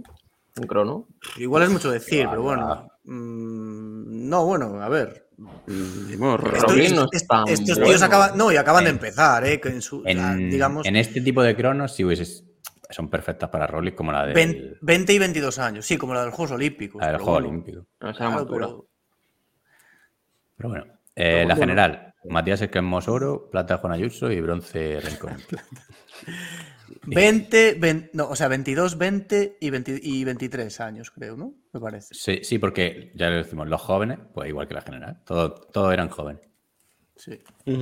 ¿Y qué más? ¿Puntos Los puntos los gana Put que ha hecho un Tour de Suiza lamentable, ¿no? A Cibeles. Vergonzoso. Creo que leí, le puse ayer una, estadística muy de estas muy chorras, de primer, primer ser humano que consigue los puntos en Dauphiné, Suiza, eh, París-Niza, el Tour y no sé qué, ¿sabes? Ah, a ver, lamentable, ¿no? Ha venido aquí para entrenar para el Tour de Francia. Pero... Lamentable. lamentable, lamentable, Renko. Pero van a ir entrenando, te gana una etapa o dos. Claro. Es que el objetivo yo creo que era alguna crono y alguna etapa llana y las cronos tercero y quinto en las etapas llanas, tercero y la que ganó Renko no sé qué hizo. que lo dijimos a principio de temporada quién iba a ser la decepción y cuando yo dije Van Aert, bueno, pues ahí está. El año de Van Aert lamentable y encima llorando. Claro que... dijiste Pogacar, ¿eh? No, bueno, pero el... había una categoría, que no me acuerdo cuál era, que era como de... Que te acabas de inventar. El, el bluff del año. Estaba el butronazo por ahí. Mm, no, a ver, este tío, este tío lleva, bueno, sí, no sé, está llegando peor porque estaba revisando y el año pasado hace Dauphiné y gana dos etapas y hace segundo en otras dos. O sea, y claro, que, no tiene, no tiene el nivel que tenía. En ese Dauphiné no estaba tampoco a tope. Es decir, este tío cuando está cogiendo la forma ya es un, ya es un top 10 mundial. Entonces, mm, le pasó lo mismo un poco, ¿os acordáis en Tirreno, que hizo una Tirreno regulera? Perdón, Sergio. Dale. No, no, ¿Qué pasa? No, no, acaba, acaba, por favor, acaba. Que, que, hizo una Tirreno regulera y luego en las clásicas le costó. Bueno, le costó entrar y vale, ganó E3, ya sabemos todos cómo la ganó, en Flandes nada y bueno, sí, en Rubé parecía que era su día y, de patas iba bien, pero bueno, le falló. No, está al nivel de otros años ni de coño. No, desde luego en global no está al nivel de otros años, o está por lo menos tardando más en coger la forma. Sergio. Es que yo creo que este año el problema es que llega muy tocado anímicamente a este punto de la temporada. Porque, va a ser padre. Porque esta primavera, no, porque está todavía eligiendo el color del baño que le tocó en no sé qué carrera. Porque esta primavera estaba bien, no ha tenido excusas y no ha ganado prácticamente nada. Y yo creo que este chaval anímicamente ahora mismo no está bien. Y si la otra bestia en Bélgica hace lo que hace, que ahora lo veremos, pues. Mm, su objetivo yo creo que es el mundial también, ¿no? Claro, eso hay, que, hay que tener en cuenta que, a lo mejor no, le interesa, no, le interesa, llegar al 100% a la primera semana del tour. Pero el mundial que vaya a robárselo a Renko. No, pero es verdad que eh, este año, por ejemplo, no, está, no hizo training camp antes del tour, que lo, había hecho los otros dos años, y se supone que es por lo que dice ahora lo que decís, ¿no? Que va a hacer como su entrenamiento va a ser el tour, dentro de que entiendo que va a trabajar y a también buscar algunas etapas, y luego el verdadero objetivo, por así decirlo, es el mundial. Va a ir a los nacionales, que tampoco fue los últimos. De Gregario de Renko, imagino que irá. Que, no, que el recorrido le favorece muchísimo a Bonai. Claro, a ver. Este mundial es que está hecho para él, o sea, no. Harán lo de. O sea, Renko va, lo va a probar, eso seguro. Lo que pasa que este, claro, este tendrá que. a tirar, a tirar a por Renko. Secar a quien persiga a Renko, no lo sé. No lo sé. No, no, la, táctica de Bélgica es jodida. ¿eh? Bueno, la montaña la ganó. No nos adelantemos, va. La montaña la ganó Pascal Ejor y el equipo, equipos merecidamente a G2R. Pedazo de vuelta a Suiza hecho. Y bueno, eh, habéis puesto un par de reflexiones finales. La vuelta a Suiza robada a Renko. Habéis puesto. He puesto yo esta, sí. Y la otra la he hecho Madafaca, ¿eh? No la he puesto. Y la siguiente dice: ¿se volverá a utilizar la expresión bajar a tumba abierta en lo que queda de temporada? no, para que viene. Yo qué sé. que lo que se pone en el guion lo lee. no, pero la he puesto Madafaca, ¿eh? Recordemos. No, voy a decir eso. Muy serio. Recordemos, recordemos que hay cierto periodista de televisión española que en España-Marruecos dijo que los marroquíes acaban de robar la cartera y el señor lleva ya meses en su casa. Oye, y. Pero Luis, Luis, Jiménez hizo una de. El mismo día de. O sea, el día de. Sí, la, tengo para leer, la tengo para leer. Ah, sí, vale, eso, luego. Perdón. Ojo que ahora que, que, Sergio comenta lo del comentarista este, el nuevo que han puesto en la 1 tiene un clip del otro día cuando levantan la copa que dice ¡Arriba España! ha entrado fuerte el tío. Buscadlo. Se intenta asegurar el puesto de trabajo para el 23.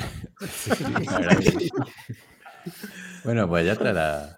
Pasamos a la. A ver, yo aquí, yo una, una reflexión así rápida. el que decía antes lo de, la, lo de la edad. Que, ojo, que aparece, o sea, ya está Ayuso ahí. Es decir, lo que hablamos muchas veces de, no, es que aparece este y va a ganar seis tours o cuatro tours o no sé qué, va a dominar. Ojo, que aparece gente muy buena, muy joven, que puede desplazar, o sea, que que igual a los 27 años Renko ya no es, que es un don nadie, que igual está Ayuso en su prime y otro que venga, que tenga ahora 16, que sea un figura, es decir, sí, no, lo que hablamos siempre, ojo cuando tienes patas no aprovechar las oportunidades de ir a los sitios. Pogachar ha, ganado dos tours de milagro, uno que se lo... Bueno, no iba por ahí, que, también ah, vale, la reflexión, vale la reflexión para eso, ¿eh? que igual en, dos años pues ya no es el, ya no está en su prime. Que parecía que Pogachar iba a arrasar durante 10 años y mira, ya el año pasado no ganó, veremos este... Claro, y, un tío que le viene en el equipo, sí, sí. Claro. Sí, sí, este año Pogachar no ha hecho nada, de hecho. No, no, lleva un año de mierda. sí, sí. No, no tergiversen. Que sí, que se te entiende, pero por hablar fuera de, turno se te ataca ahora. Vale, pues. No, que, al final, al final lo de Kiko dice tiene razón. Si tienes patas, gana hoy, ganas hoy, porque dentro de dos años a lo mejor ya no Nunca se a ganar. Aprovecha. Sí. porque mira lo que le ha pasado a Gino no, pero. Yo lo he pensado, pero. Hay que aprovechar el momento. Hay que aprovechar, hay que aprovechar, pero para todo en la vida, ¿eh? Nosotros que. Bueno, es, una reflexión extrapolable a la vida, correcto. Gino Madrid se ha ido, pues tenemos que aprovechar la vida por él. El mejor homenaje que le podemos hacer a Gino. ¿eh? Si me dejáis, reconduzco el programa hacia la siguiente carrera. Sí. La ruta de, Occitan de Occitania. Occitania. la regione del norte de Francia. 2.1, Pandir, dale. Eh, bueno, carrera francesa antes del Tour, que ya lleva unos años haciéndose. La ganó Valverde un par de veces, la ganó Bernal, la ganó Woods el año pasado, si no recuerdo mal. Y nada, cuatro, etapas. Eh, la primera eh, se producen abanicos a 48 a meta y el pelotón se queda partido, se queda partido en dos. Luego, ya cuando quedan nueve, a la fuga que había por delante, que eran de un don nadie o de dos, que no importaba a nadie, pues nada, lo, eh, Education First, eh, que es el que está tirando, los caza y se produce un látigo al superar una pequeña cota y algún sprinter como Viviani se queda atrás, eh, gana, le hace un trabajo tremendo y lo consigue meter en el sprint, pero no sé si por eso, porque Viviani ya no es ya no es un gran sprinter, pues en el sprint final se lo lleva Margin Vandenberg del Education First y, de hecho, a Viviani, por una maniobra eh, que hace quitándose de encima a Luis Jardín, lo, relegan y segundo entonces hace el Luis Jardín y tercero Penuet. Algunos favoritos tengo apuntado aquí que pierden unos segundos importantes para luego la general. No sé si alguien quiere comentar. El Vandenberg es el hermano de Lars, ¿no? Sí, y, pero como cosa curiosa, eh. están en equipos diferentes, ¿no? Es que luego en la siguiente etapa, bueno, eh, no vamos a adelantar. Cuidado, cuidado que hay tres y hay, hay uno que no es hermano. Está, es que lo que Julius también. Es que no sé si son hermanos, ¿no? E, el Lars y Mar... Bueno, ahora lo investigamos. No sé por qué. No lo he investigado antes de decirlo. Eh, el Coloto sabe que hay, son tres hermanos, pero la Nef Bradbury aquella no la tenía controlada. Que no, son tres hermanos. Insisto en quejarme. Me da igual. Son tres hermanos y hay uno que no es. Pero ¿quién no es hermano? Lars y Marin son hermanos. Y, ah, el otro, es primo, pero será primo, ¿no? De los Vandenberg de toda la no, vida. No, lo pone, no lo pone. Yo no lo este pone que no es primo. En este sprint, cuando vi lo que hizo Viviani, pensé, digo, joder, ¿qué estará pensando Gana ahora? O sea, le hizo una, una colocación espectacular. Y es que Viviani está acabadísimo. Está eh, ya a un nivel. Ha ganado el oro en, bueno, sí, vale. En pista igual es top, pero en, carretera. Sí. Venga, sí. Ahora mismo no gana ni con Quick Step. Aparte, en, el sprint te da un empujón un poco feo. Que la que calificando. pero que no tiene hueco, es imposible que lo abra y dice, me suba la polla, o sea, te meto el hombro y te apartas. Y al final ni, ni aún así gana, así que. Sí, sí, no fue su mejor carrera, la verdad. Venga, etapa 2. Eh, no tiene mucha historia esta etapa. Llegan a la sprint y de nuevo Viviani dando pena, solo queda tercero. Segundo Strong y gana Tesson, un ciclista que de infausto recuerdo para Colotio para mí, porque es el típico que en el fantasy gana cuando no lo tenemos y lo contrario. Y nada, no ha ganado mucho aún con el cambio de equipo en, en Total Energies, pero empieza a ganar otra vez. Buena noticia. Sí, hace súper bien. Eh. es un poco ah. regular, pero mira, esta la he salido muy bien. Seguimos, ¿no? sí, si no quieres decir más. Eh, nada, tercera etapa. Esta es la, la, importante porque acaban una subida de unos 10 kilómetros así que es durilla, con varios equipos interesados que intentan hacer ataques como Israel, Movistar, Education First, Cofidis o Arkea. Y bueno, hay varias alternativas, pero al final el ataque bueno es el de Michael Woods, que era el más fuerte del día, como ya se presuponía, y solo le sigue Cristian Rodríguez, que ha mostrado un nivel impresionante, tanto aquí como en la clásica este del Momentus, que no había imágenes, pero bueno. Lo... Se pican un montón, ¿no? Me dio la sensación esa, que van picadísimos. Que Cristian le dice algunas cosas y tal. Es que lo, lo, vi luego repetido, pero y sin voz. Y entonces digo, hostia, no sé si se están picando. No sé. No sé, Cristian, yo creo que al final lidera demasiado. Porque por atrás, la verdad es que por atrás es un poco caótico, porque cada vez que enfocaban atrás era un ciclista diferente el que había cogido unos metros. No, no sé, la gente no fue algunos patas, otros para adelante. De hecho, Guerreiro los tiene a 10, vamos, muy cerca, pero no consigue cogerlos y al final queda octavo o algo así, o sea, fatal. Sí, beta. Y nada, en el, bueno, al final ya ataca Woods en los últimos 100 así metros a 200 y se le va y le saca unos segunditos. Y tercero llega Jesús Herrada incluso, o sea que eh, Movistar 3 top 10, tenía Guerreiro, Sosa y Rubio, pero ninguno estuvo cerca de... de es una putada, lo de, lo de Cristian una putada porque está dando al palo un montón. Es que no tiene victoria profesional, bueno, ganó en Ruanda, pero... Pero es que con lo mal que sprinta, porque es que últimamente todos los sprints ha perdido. O sea, no es que los es que ha guiado último. Entonces, o sea, ya le pasó. En el sprint del Mont Ventoux entra el último. En el Mercantour también. En el Apenino lo pierde con Hirsi. Entonces, si no consigue un poquito más de velocidad, para ganar va a ser difícil. Pero bueno, en fin, bueno, gran año, ¿no? Sí, sí, super año. Sí, sí, sí. No, sé qué edad tiene, pero no, no es. 28. Bueno, tan buena edad. O sea, este tío va para arriba. Sí, sí. Y pasado ganó la montaña de Itzulia, creo. Así que. Hizo una buena vuelta a Andalucía, también me suena. Hizo tercero o cuarto. O sea que... Mm. El año pasado tuvo este con el Total que le, le pidieron renovar antes del Tour y como no quiso le sacaron del equipo. Verdad. Sí, yo supongo que era el Tour este año, ¿no? Con Arkea, porque con el nivel que está demostrando. Sí, sí. Bueno, tiene. Aquí le ponen vuelta, o sea que no lo sé. Ah, Debería pues, el Tour. Me parece raro porque está en un estado de forma buenísimo. Y tampoco Arkea tiene a nadie. Bueno, no sé. No, no está Quintana ya, ¿no? Pobrecito mío.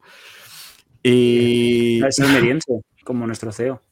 Sí, es que Cristian lo. Yo no lo. Bueno, a ver si organizamos una ruta en bici con él. Es que fue con, uno, con un cliente mío, fue a. Y me mandó una foto y, hostia, estamos ahí, se organizamos una paella con Cristian. Fue a un. Le gusta una, mucho. Una ruta, no una paella. Una ruta y luego paella. Le gustan mucho los rally y todo el rollo a Cristian Rodríguez. Entonces fueron a un rally a Marruecos por ahí, de coche. Alguna historia de esas, más o menos. ¿De qué puede ser, si no? Venga. ¿A qué? De, camellos. Hombre, de bici desde hace un par de años ya no hay rally. Hostia. Ya no hay equipo. Cuarta etapa. Cuarta etapa, venga, que acabamos. Eh, etapa con una fuga de 10 corredores, mm, de, los cuales solo queda al final Lars Van Den Berg, que hemos quedado que es el hermano, ¿verdad? Y Simon Carr, que también últimamente está en todas. Es que lo decía por esto. Y sí, sí, es que, bueno, no sé si, bueno, entiendo que habrá pasado que ganen dos hermanos en una, en una carrera, supongo, pero aquí casi lo consiguen porque al final parece que los van a coger, pero no, consiguen llegar nada con unos metritos y, Simon Carr al final le adelanta y consigue la victoria, celebrándolo mucho y el otro muy cabreado. Es que queda, segundo Lars y tercero el otro hermano en margin. Me da la sensación de que no que lo podría haber lanzado el sprint un poco antes, a lo mejor. Sí, es como que le deja margin para ver si gana, pero no. Eso es. que no sabemos si estaría triste o contento el que quedó tercero, porque su hermano perdió la etapa, pero ganó un compañero suyo. Sí, claro, estaba en una situación un poco extraña. Sí, sí. Nada, lo deportivo tiene que primar siempre. de, la Coruña. Eso o, No vayas a hacer daño, Kiko, no vayas a hacer daño.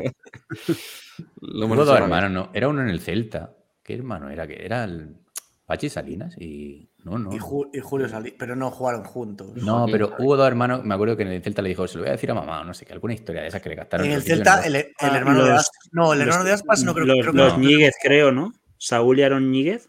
Sí, pero eso no. Sí.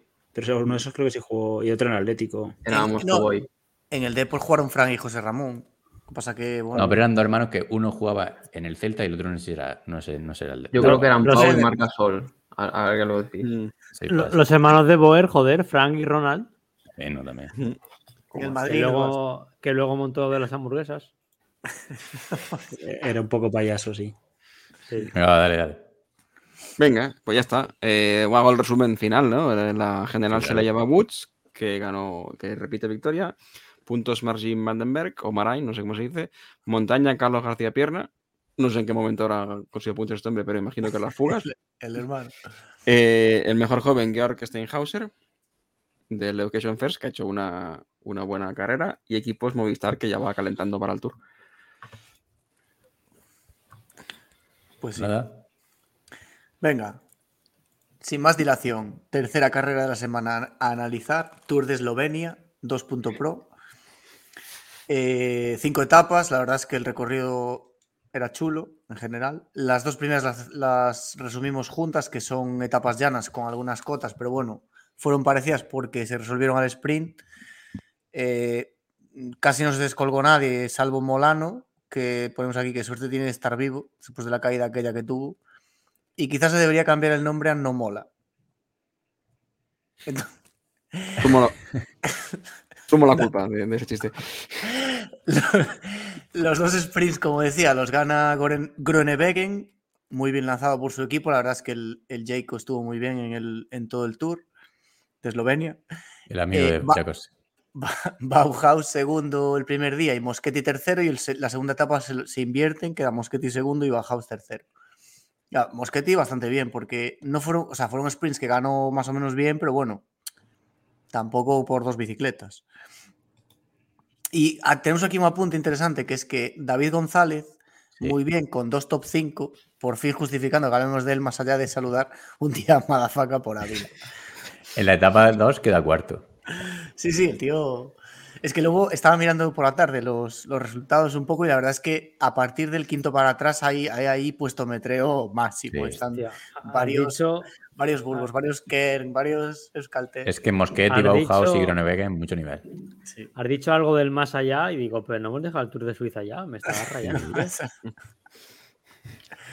Cuidado. Bueno, en, este, en esta etapa tenemos también el apunte este que hablaba antes, antes Pantic, que Luis Jiménez, la verdad es que este estaba bastante inspirado en el Pero a mí me, ha conquistado un montón. Ha hecho un pedazo de tour de Eslovenia comentando. En esto, lo odiaba, ¿eh? Lo odiaba a, muerte a Luis Jiménez. A 50 de meta estaba comentando lo del lío del FDJ con, con Demar, que lo, bueno, que no renuevan porque mm, no va al tour y todo este rollo.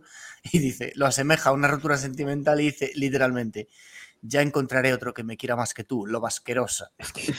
Esto, en antena con, Saúl al lado, que Saúl es un tío súper. Saúl flipando. a Saúl no paran de ponerle dementes al lado a comentar, es increíble. A ver, es que yo estaba escuchando y trabajando y tal, y digo, he escuchado bien, lo tuve que volver es una para atrás. Voz en o algo, sí, Yo lo tuve que rebobinar, ¿eh? En estas carreras, Luis, me gusta, porque eh, en otras importantes solo conoce a tres ciclistas y entonces no para de hablar de ellos y en esta no conoce a nadie. Entonces es como que narra más libre. Ya, suelta él. Sí, lo ha hecho súper bien. Lo ha hecho bien, lo ha hecho bien. Sí. Bueno, etapa 3. También una etapa llana con algunas dificultades, pero bueno, eh, es un poco más dura que las anteriores. eh, hay algún sprinter que como que se descuelga, aunque reengancha, como por ejemplo Groenewegen, que enlaza a 6 de meta. Y llegamos como al final eh, y la organización ya había demostrado en la etapa que había hecho alguna, alguna cosa un poco descuidada y en el último kilómetro hay una rotonda que está muy mal señalizada, o sea, había un cartel que ponía giro izquierdas, pero bueno, eh, al final no le cortan el acceso a la derecha y se meten como los 15 primeros del pelotón por el lado que no es y crea un caos de la hostia. Eh, pone aquí, tampoco ayuda que los ciclistas, al ser hombres, nunca quieran preguntar por dónde se va, entonces se lo merecen. No sé quién añadió esto. Y digamos que tras la locura generada por la rotonda, parece que, el sprint se lo va a llevar Medjek del, el, bueno, el Magic está en el Jayco también, ¿no? Sí, sí, el lanzador de. Sí, es que claro, el tío, el, el Jayco tenía en, todos los frentes gente aquí. Pero al final le sobrepasa a Schelling, que ya lleva dos victorias en el 23 en grupos reducidos. La verdad es que pinta que, es un tío muy rápido en este tipo de finales. Es una cagada increíble de Medje porque Medje va súper bien colocado, le están haciendo el lanzamiento, no me acuerdo quién es. Y, es que está. Eh, viene 5 o 6 metros, o sea, que tiene bastante perdido. Mm. No sé, se confía mucho y encima era el, era el más rápido. Yo creo que es más rápido que, que pero es una cagada impresionante. Sí, y a ver, es un tío veterano que en realidad pues debería controlar esto. Que leí por Twitter, eh, en este caso a Cipizapismo, que es, bueno, fan de, del Jayco o de Lorica. Eh, que dice que en la faceta de sprinter Mesgech siempre ha demostrado que le falta ese puntito de controlar bien eh, la situación. Que no nunca ha sido un buen sprinter. Sí es un genial lanzador, pero siempre le ha faltado este, este puntito a la hora un sprinter rollo impi, ¿no? O sea, que en, su, en subidita y tal, te las pasa súper bien toda la subida porque sube súper bien. Y luego es rápido, pero cagada. Yo creo que aquí se confía porque como se queda tan roto el pelotón, no sabe muy bien ni quién viene por detrás ni, ni nada y no espera que quede un tío rápido como, como es Shelly. Entonces dice, bueno, vamos cuatro, voy con tres matados aquí, a esto les puedo ganar. Pero claro, cuando, cuando ve a Shelly intenta cogerle rueda, el otro ya con la velocidad que ya no puede alcanzarle. Y, aún así todavía está a puntitos, así tiene 10 metros más de, de etapa, al igual le llega a pasar, pero claro. Sí, bueno, Aquí, Luis, en la llegada, no, no eso, digo lo otro, en la llegada es también una cagada brutal que no sé si, o sea, que, no es capaz de acertar con Selling, ¿sabes qué dice? No entiendo, si es que quién va a ganar del Bora así. Eh, le dice... Ben Swihoff creo que dijo. Swihoff, sí, o como se Pero si es escalador, Swihoff, sí, sí, por favor. Él piensa que era, y es todo, todo el rato súper seguro. No, es que dice, creo que era, ¿no? Y dijo el primero que, que leyó, joder. Sí, sí. El único que le sonaba. Que es súper característico, ¿sabes? La cara y como va sin gafas y todo. Mm. Esta, fue la llegada, fue el día de que comunicaron lo de Mother y la verdad es que fue muy triste en la llegada porque estaba Shane como celebrando y le dieron de contar pues lo que pasó, que yo luego viendo la etapa repasando un poco, creo que los del Bahrein en carrera lo sabían, pero el resto de gente supongo que no, que no se lo dirían. Y se lo comentan y hay como una entrega de premios así un poco enrarecida, una entrevista así un poco tensa, que tampoco quiere hablar Schelling, pero le pregunta al periodista, o sea, es como un poco extraño. El periodista un poco, yo entiendo que está haciendo su trabajo, pero le preguntan a ver, Shelling dice que no tiene ganas de hablar por la situación y el otro dice, bueno, pero algún comentario sobre la carrera. Y al final sí que menciona un poco lo que ha pasado en el sprint y, ya está se va.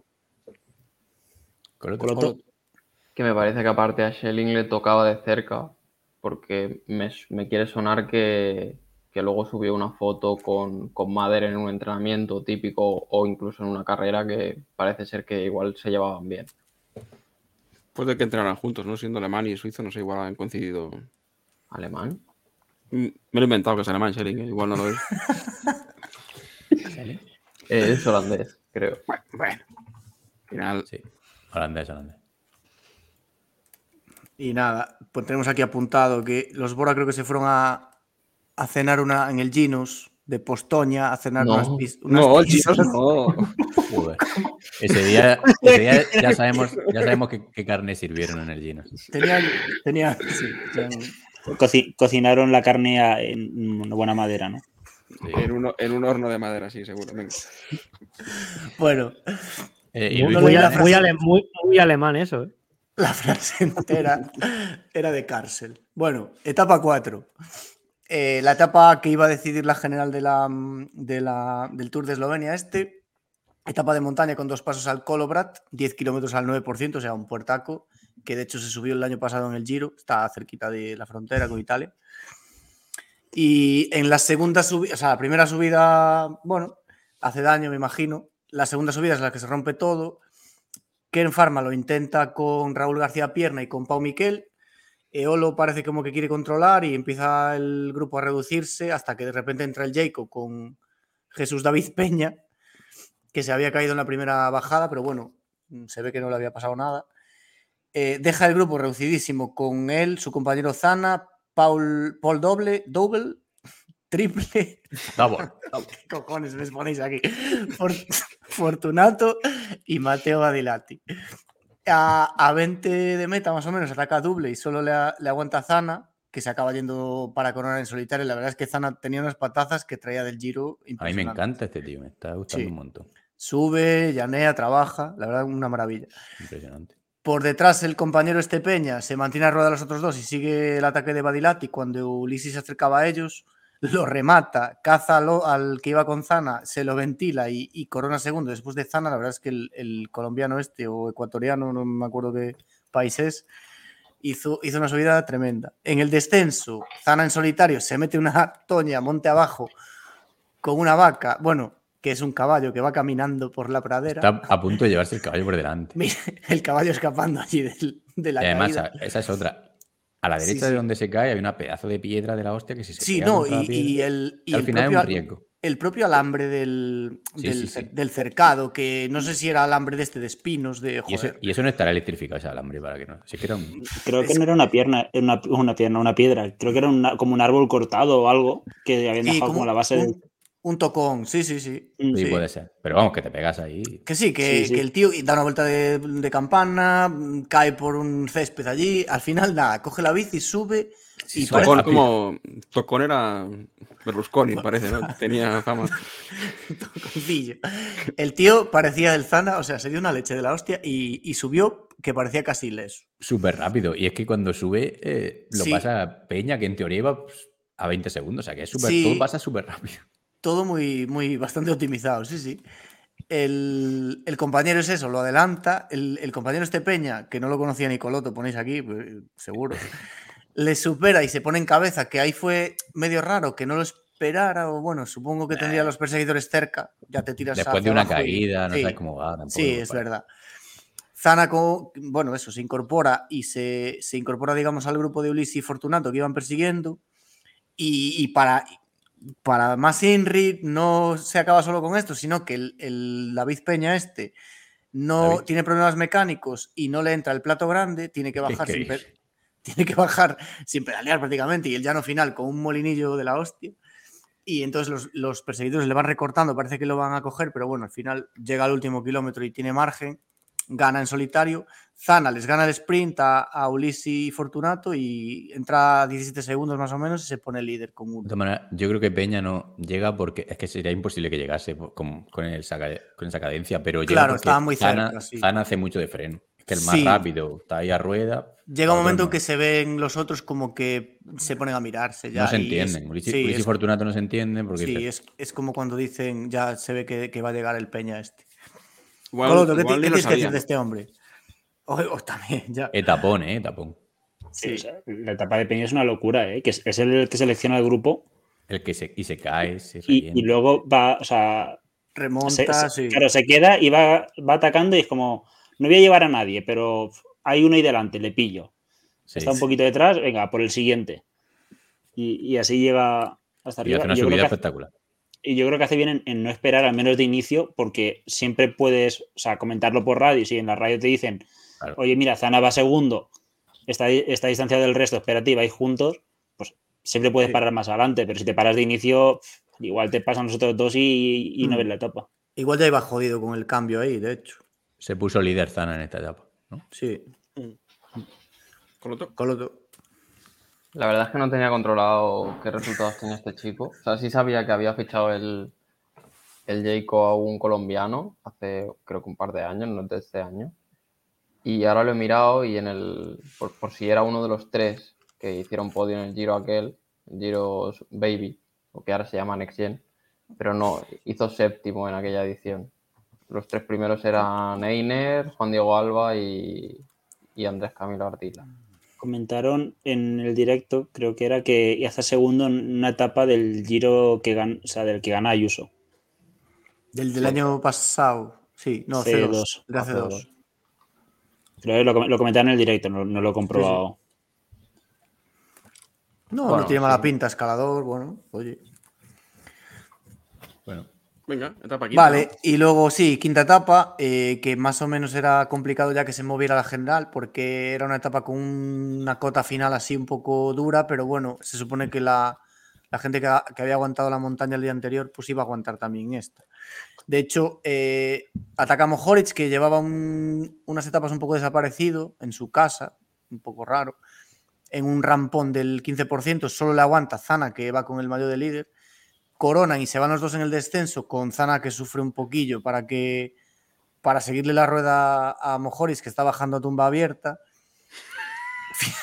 Confirmamos, Malafaca, que se puede usar la expresión. ¿eh? Finalmente, o sea, llegan al llano y, no le, como no le saca mucho, como que le espera para acabar juntos y, digamos, colaborar hasta la línea de meta. Detrás se forma un grupito perseguidor, que, bueno, va gente así un poco mezclada, Nicolau, Ulisi, Aleotti, Mexec. Y en el sprint, nada, le, Mojoric le gana a Zana, que, digamos, tampoco le iba ni le venía un poco.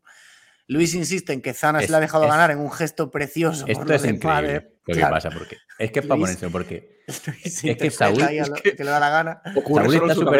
Saúl está súper desubicado porque Saúl dice, eh, no, pues Zana parece que no, que no le ha dejado ganar ni de coña, porque es verdad que intenta seguirlo y Mojoric lanza un ataque de la hostia. Es verdad que Zana va tirando todo el rato. Eh, pero a lo no es, no es lento, precisamente. Yo qué sé, al final ahí. Y entonces Luis le dice que sí, como a Saúl, como que han llegado a un acuerdo, y de repente dice Luis Jiménez: Es lo más, lo más bonito que he visto en mi vida. se, pone, intenso. Que, le, deja le deja ganar. Y, Saúl se queda flipando y, y, empieza, creo que, a hablar de la subida que ha hecho Mojori. O sea, una locura. O sea, Luis, MVP. Impresionante. Es que es una puta locura todo el rato. Es que solo ocurre en su cabeza eso. O sea. sí, sí, sí por, acabar, por detrás nada, entran a, una distancia suficiente como para que Mojoris eh, consiga el segundo puesto en la general y, tercero en la general queda Ulisi. Puntos para Shelin Dion, Montaña Zocarato, en jóvenes Raúl García Pierna, que queda la verdad es que a dos minutos y pico del líder, quedó noveno me parece. Y equipos, cuidado, que hicimos aquí una revisión que pasan cosas raras. Primero, Ken Pharma con tres minutos o no sé cuánto sobre Bardiani, Human Powered, cuarto Caja Rural y quinto el Q36.5. O sea, ¿qué cojones pasa aquí? Que los cinco primeros equipos son todos de, medio pelo. Como que quisieron, porque aparte las etapas, eh, joder, no llegó ninguna escapada, no sé. ¿Cómo, cómo, cómo se elaboró esta clasificación? A Jayco a, a 12 minutos. Claro, no lo entiendo, no entiendo nada de cómo. Porque entrarían dos del Jayco todo el rato en vez de. Ya, pero en Jayco, joder, entre Gronewegen que las primeras etapas están ganando la general, eh, andaba por ahí, el, colombiano también. Kiko, no cuentan modificaciones. Claro, pero en la, general, por ejemplo, el Kierna hace décimo con Jordi López, décimo cuarto con Raúl García Pierna y vigésimo segundo con Urco Berrade, ¿sabes? Claro, es que, no tampoco están tan lejos. De Marky el tercer Jacob a 20 minutos en la etapa 4. Vale, igual es eso. Vale, puede ser. Será. En la etapa de montaña, que fue la que marcó diferencias, igual el tercer Jacob, efectivamente. Sí, a 20 minutos de Marky. Es que la, carrera de, de, de Kerry de Caja Rural pues, bastante, sí, bastante buena. Este, este año, además es curioso porque están en la clasificación UCI, están los cuatro españoles 32, 33, 34 y 35. Están seguidos. Y, ¿Cómo 33? y me acordé de aquello de que iban a reducir lo de la UCI, que solo dejaría invitar a equipos y al principio, bueno, pues tampoco van tan mal, ¿eh? este año eran 50 primeros, ¿no? Algo así. Sí, sí. Iban poco a poco. van bajando. Sí. Bueno, no es mal año comparado con el anterior. Tenéis aquí el apunte de. Claro, no, no le salió tan bien la carrera a Euskaltel que le robaron, le robaron las bicicletas el último día y no pudieron, no pudieron salir en la quinta etapa. Que ponéis aquí Eslovenia, la Barceloneta del Mediterráneo. Euskaltel que iba quinto, que de hecho, quinto en la general de equipo. Coincidió eh, con, con Cita, no, con el Baloas, ¿no? Bueno, luego lo comentaréis. Sí. El mismo día se robó en dos sitios diferentes. Aparte en Barcelona, claro. Sí. Barcelona se ha robado la alcaldía recientemente. Estaba cabreado el Trias, ¿eh? Joder. Sergio, no sé si querías decir algo. vais a más altas esferas. ¿Sergio? Sergio no. no. dices Barcelona y robar y ya toca hablar yo, ¿no? sí, eso parece. Pensé que ibas a decir algo. Bueno, pues nada, Tour de Eslovenia finiquita. Pues seguimos. Con Baluas. ¿Baluas? Belgian Tour. JF. 2.pro. Sí. Belgian Tour. Etapa 1. A ver. Según, bueno, prácticamente desde inicio, o sea, lo primero que vemos es al Alpecin liándose la manta a la cabeza y atacando en los adoquines con Vanderpool, Philipsen y Vermeers. Eh, Basek sale a cazarlos y se unen los cuatro y unos kilómetros después se unen a los fugados y mantienen una diferencia de unos 30 segundos. En el paso por meta 71 eh, se rompen tres el pelotón por el ritmo y van completamente enfilados y eh, finalmente, y aunque poco después acaban pillando a, los escapados. Eh, en la última vuelta del circuito, a 23 de meta, pinchazo de... Bueno, perdón, que me he liado aquí. Dale, dale, no te preocupes. Trata de arrancar. Dale, dale. Sí, que es cuando se hace, el, grupo, el grupo bueno, sí. Sí, sí, a 68 de les pillan, eh, aunque vuelve a atacar Vanderpool, todo le sale en la rueda y se, se, va otro, finalmente se va un grupo con Vanderpool, eh, Rasmus Tiller, Steven, Hugo Page y Val Resudal, tal unos 10 corredores. Ya en la última vuelta del circuito, en 3 de meta, eh, un pinchazo de Van Pestel, se queda de la fuga, también pincha Steven, y el pelotón se, acerca a unos 12 de meta. Vanderpool, eh, a Vanderpool siguen eh, Rasmus Tiller, De Wist y Kasper Pedersen. Finalmente les pillan a, dos y medio y la victoria se llega disputando el sprint, donde se impone Philipsen por delante de Jacobsen y, Dupont. No sé si queréis comentar algo de esta etapa. Yo, aquí simplemente comentar la barbaridad que hicieron o que al menos intentaron los Alpecin y, luego el hecho de que estuvieron, pues no sé si 80 kilómetros escapados fue alucinante porque en realidad la distancia estuvo todo el rato entre 20 y un minuto. O sea, no, no se movió de ahí ah. en, tres horas de carrera. O sea, fue alucinante. A mí me ha alucinado este Tour de Bélgica porque es que era como una clásica cada día. Sí, sí, el recorrido era precioso, un montón de cotas adoquinadas, era muy, muy bonito, de verdad. ¿Algo que comentar, Pantich, sobre la recomendación del canal? Es que, esta etapa? Es que es una pena que no esté Salva aquí, pero tuvimos una discusión que a Salva le parecía, de repente le parecía todo interesante. Y entonces, pues, yo qué sé, la sin tiempo puso un montón de puso todo, un montón de corte, como si fuese.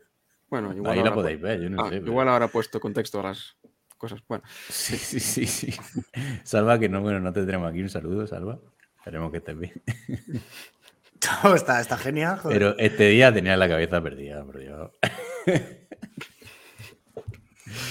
No, fue una discusión sobre, sobre qué se recomendaba en, el canal. Y porque Salva decía, bueno, si es que a mí me parece interesante. Bueno, da igual. No, no, porque es, que realmente estuvo muy bien la etapa. Sí, sí, fue una etapa. Sobre todo por el, sin, por el sin tiempo, ¿no? La, duda era en el sin tiempo lo que meter. Claro, en el, en el 89, Alpecin sí, es muy bonito de ver, pero no es decisivo. Entonces, yo qué sé. Hombre, pero a quizá en esta, claro que a lo mejor a la postre de la carrera sí pues O sea, la actitud de Vanderpool a lo mejor sí que te dice mucho. Claro, pero encima los cogen. Si es que los cogen, es decir, yo qué sé. No ganan. bueno, es igual, que se ha caído el tema ya. Etapón, etapón espectacular. Sí, sí, sí. Venga, siguiente. Vale, etapa 2. Eh, con, con 74 de meta, con un grupo de fugados random por delante.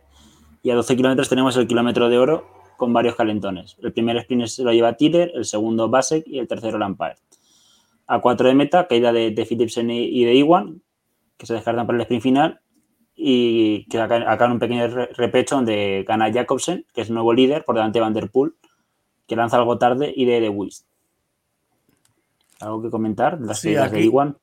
Aquí el Van Der Poel tuvo que como que tomar el, o sea, sprintar para Alpecin, ¿no? Y yo creo que, o sea, no sé si se lo toma un poco más en serio, más concentrado, hasta, hasta se lo gana, ¿eh? Claro, es que Oh. Es que le llega la información tarde y. Sí, yo creo que él ya se tiene que colocar, no sé qué. No sabe, no se ha estudiado el recorrido como un sprinter, quizá, para ver dónde tiene que arrancar o dónde no. El hmm. sprint que tenía como una cuestecilla ahí extraña. Sí, es complicado, pero lo hace la, La caída es entre Iwan y Phillips. Sí. Creo, justo en un, en un badén que hay. Hmm. ¿no? Al pasar por encima se chocan, se, como que se tocan entre ellos y se caen. Ellos dos, sí, sí. Y parecía que Iwan tenía que podía tener rota la clavícula, pero al final no. Pero bueno, estaba ahí como con bastante dolor. Philip Sink sí, sí que se levantó rápido. Sí. Venga, tercera etapa, que esta la segunda no tuvo mucha. Etapa 3, una crono, con victoria para Barenjol, que yo acabo de descubrir que ese tío era buen contrarrelojista. Pero pues aquí fue campeón de 23 el año pasado. sí. Por delante de Lampard y Edmondson. Van der Poel hace cuarto en la etapa y se convierte en nuevo líder. Con un segundo se queda aquí con, con Barenjol. Yo es que lo puse, lo comenté con Pandis, lo puse por, o sea, lo, puse en el fantasy por eso, por la crono, básicamente. Entonces, por eso me extraño lo de leer ahí, lo de. Pero este era crono. Este no era, el lanzador de Sí, lo que pasa es que, claro, es un tío, como es un tío así muy llaneador, muy tal, entiendo que vale para lanzar, pero... Lo hace, en general lo ha hecho espectacular todo. Pero es rápido también, es un, es un croner sprinter. Sí, pero sorprende que aguante también en las cotas y... Sí, porque en el, Tour de Oman creo que gana un sprint después de superar a una cotilla o que era en subida, o sea que... Ah, un tío más, o menos, más o menos fino, que tampoco pesa muchísimo, entonces bueno, es muy alto, pero... O sea, pesará, pero no como un escalador, evidentemente, pero bueno, que puede tener ese perfil, sí. Sí, pedazo de lista, ¿verdad? 1.91. Joder. Bueno, ¿algo más? Etapa 3. poco más. Etapa 4. Vale. Eh, a, 44 atacan el murito y se estira el pelotón al pasar por meta. Para la última vuelta, 37 lo siguen probando en otra cota, pero no se consigue romper el grupo. Acto seguido ataca Van Der Poel y se va en solitario. Y realmente se podría parar ahí el resumen. Persiguen Lampard y un Intermarché y el resto de favoritos se rueda.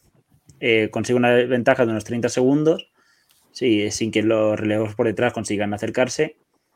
Esta, Van Der Poel está un par de veces a punto de caerse, que pisa la canaleta en dos curvas seguidas, pero aún así no le recortan nada de tiempo. A 22 de meta consiguen recortarle un poco y lo tienen bastante cerca, pero hay no hay mucho entendimiento por detrás, hay un par de movimientos y... Aquí lo, tienen, lo tienen a 8 9 segundos, lo tienen. Sí, solo que alcance. No sé qué, quién es el 3 que va tirando, que revienta. No me acuerdo quién era, si es Steven, no, Steven no es, es que no me acuerdo. Pero es que justo, claro, es lo típico. Van der Poel va todo el rato, todo el rato, hasta que el 3 le va quitando, le va quitando, hasta que llega el momento que revienta. ¿eh? Yo es que ahí en, ese tramo estaba viéndolo y digo, joder, iba, a poner, claro, eh, si lo llegan a coger, la recomendación cambiaría por completo, porque digamos que la sin tiempo ya no tiene, ya no hay que ponerlo de Van der Poel, pero claro, justo como casi le llegan y, lo, y no lo cogen, hubo que poner como ahí ese tramo de, como para dar esa información, ¿no? De que estuvo, ¿eh? estuvo, a punto de ser cogido, pero no. O sea, aquí Kiko, yo aunque no hubiese llegado el, e, e, ese par de kilómetros del mini descenso que hubo, que, que vamos, que el tío bajó, como ha dicho JF, por encima de la canaleta pisando la hierba, hostia, fue alucinante, porque digo, este tío se mata. Me recordó a Márquez, joder, me cago en la puta, fue, fue alucinante. pero, pero sí, es una clásica, es que, el es que es espectacular el Tour de Muy chulo. Sí. Bueno, eh, a 18 de meta ataca Basek, que coge cierta ventaja y los, bueno, cuando llegan al kilómetro de oro se llevan los tres sprints claramente Van Der Poel porque está solo y por detrás Basek se lleva el segundo puesto en los tres. Poco después atacan por detrás Casper Pedersen, Tibonis y Steven. Eh, los tres sobrepasan a, a Basek, que, acaba petando y le ha subido por el grupo. Y finalmente la victoria es la lleva en solitario Van Der Poel, segundo puesto para Nis y tercero para Pedersen. Y a mí la sensación que me dio es que le, comieron muchísima ventaja en los últimos kilómetros, ¿eh? que, es, que Van der Poel iba tostadillo. es que llega a 16 segundos y creo que tenía 30 o 40. Le quitan 15 segundos o algo así al final. Él, declaró que no es, claro, no era la mejor etapa para irse en solitario, porque había mucha subida, bajada, curva, o sea. Es que es, que ver el perfil de la etapa. Claro, remar solo ahí, uff, cuidado. Y Tiboni súper bien, ¿eh? Chavalito. Muy buena pinta, había estado desaparecido en la, carrera hasta ese día, mm. pero. Me estaba yo cagando en él, que lo cogí en él. La verdad que buena carrera también de otro joven Ronhard, que no se la ha visto en todo. Gran elección. Fue tu elección, ¿eh? Es que... Pero Ronhard, o sea, porque este, viene, el, viene el ciclocross también, sí. sí. Pero en carretera uno... Bueno, creo que el... El Iserbit creo que abandonó la etapa 1, que también estaba por ahí. Sí que es muy malo, pero sí. sí que había hecho algo. El Van Turenhout también andaba por ahí, creo, pero no hizo mucha cosa. Generalmente los que están en el Trek eh, se preparan un poco más las carreras de, de la ruta. Y los que están en el Bingo, bueno, en el Power Bingo, eh, no, no, se lo no, no, se lo preparan tanto. Bueno, Pero bueno. Etapón, ¿no? Esta, realmente. Sí, sí. De hecho, sí, yo decía por ahí que decían la mejor etapa de Vanderpool, no sé qué. Bueno, pero está, con cierta prudencia esas declaraciones, pero está en la selección, mucho hype. Está en la selección previa de carreras del mes de junio, ¿no? Bueno, es que este año no ha tenido apenas victorias impactantes, ¿no? Vanderpool, entonces. No, pero yo me acuerdo, por ejemplo, de exhibiciones de estas en solitario, la de aquella famosa de Tirreno. Hombre, claro, la de Tirreno no es comparable. A mí esta me recordó a, la de, a la del Big Bang la del Big Bang de aquel año. Que lo pillan, lo, pillan justo. En la red de meta ya la, casi lo coge Naesen en plan. Y cuando yo veía que le estaban recortando fue muy parecido porque atacó a 70 kilómetros aquel día, reventó. decir.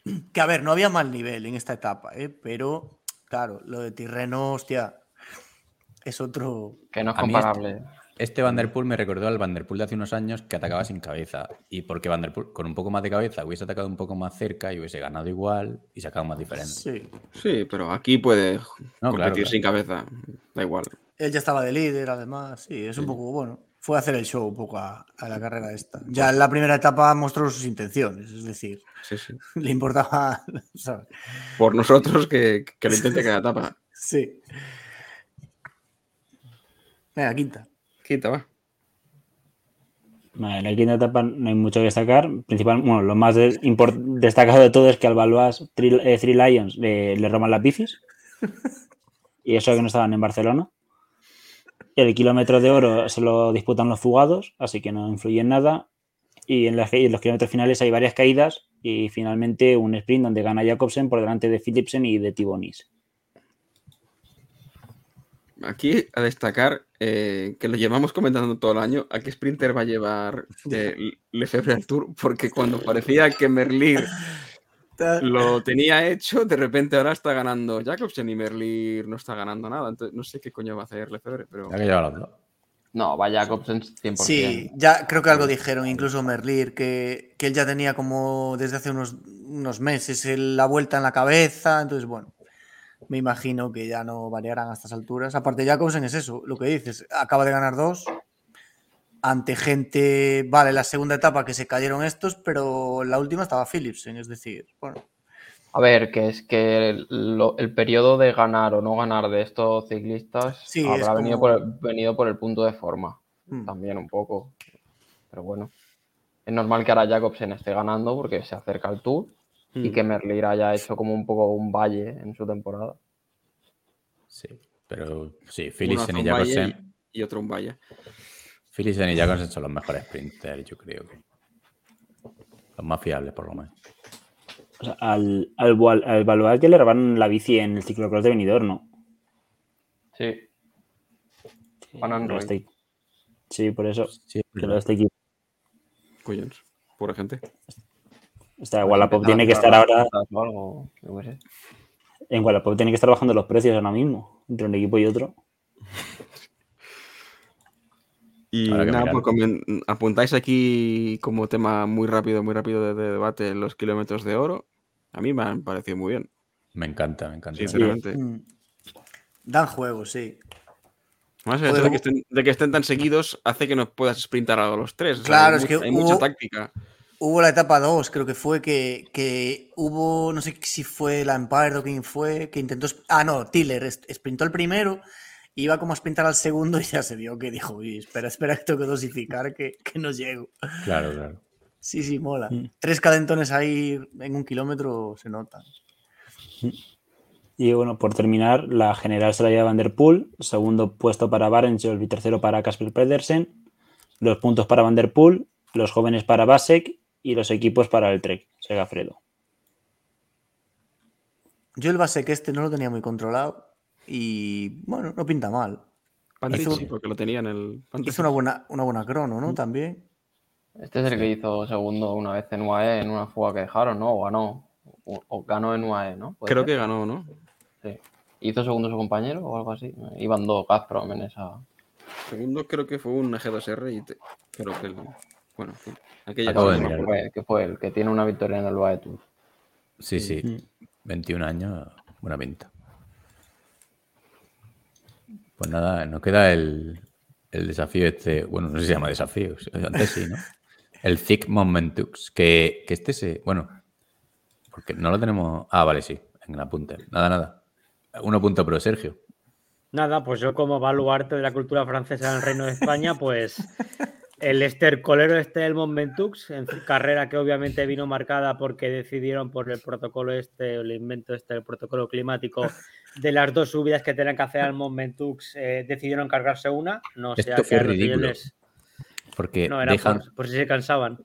Se cargan la subida, pero es que además se cargan la subida dura, porque la vertiente que hacen es que es llano prácticamente hasta los últimos cuatro kilómetros. Sí, hasta el Chalet Renia que se luego se, vio que, las condiciones climáticas eran duras. Claro, y, la cancelan. Ellos, el, protocolo de este extremo, lo que sea que aplican, hace un sol de la hostia y es que se supone que podía llover. Ah, yo qué sé, pues si llueve, pues cancelas cuando llueva.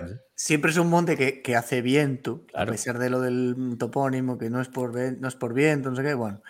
Pero, claro, al final estamos empezando a, cancelar cosas preventivamente, entonces eso ya empieza a ser peligroso, ¿no? en, el momento hace viento, eso son... no, se lo podían esperar.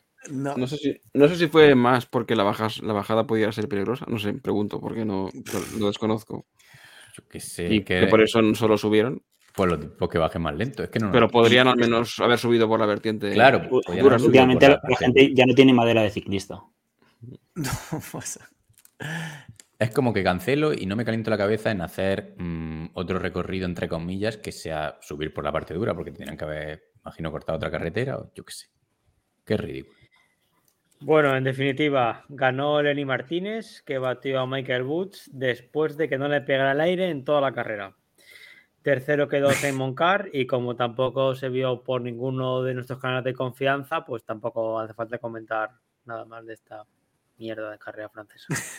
Sí, como anécdota decir que Lenny casi pilla el coche del momento y el coche que iba justo delante pega un acelerón y, el, yo el momento que acaba como en un bade y pega un salto el coche considerable. La cima ahí como muy espectacular de que repente aparece el ciclista de la nada, digamos, y le, jodieron la foto a, Lenny. ¿eh? Miguel Madera, segundo. Sí, homenaje a... A Pinocho. Allí nomás. No, que fue antes esto. ¿eh? Cierto. Bueno, pues nada. Ya estarían los análisis, ¿no? rapiditos y al pie, dos horitas. No hay más carreras. ¿Pongo música de lo que toque, de lo que sigue? Sí, sí. Venga. Sí, sí. Rapidito, ¿no? Vamos a ver ahí. Vamos a ver.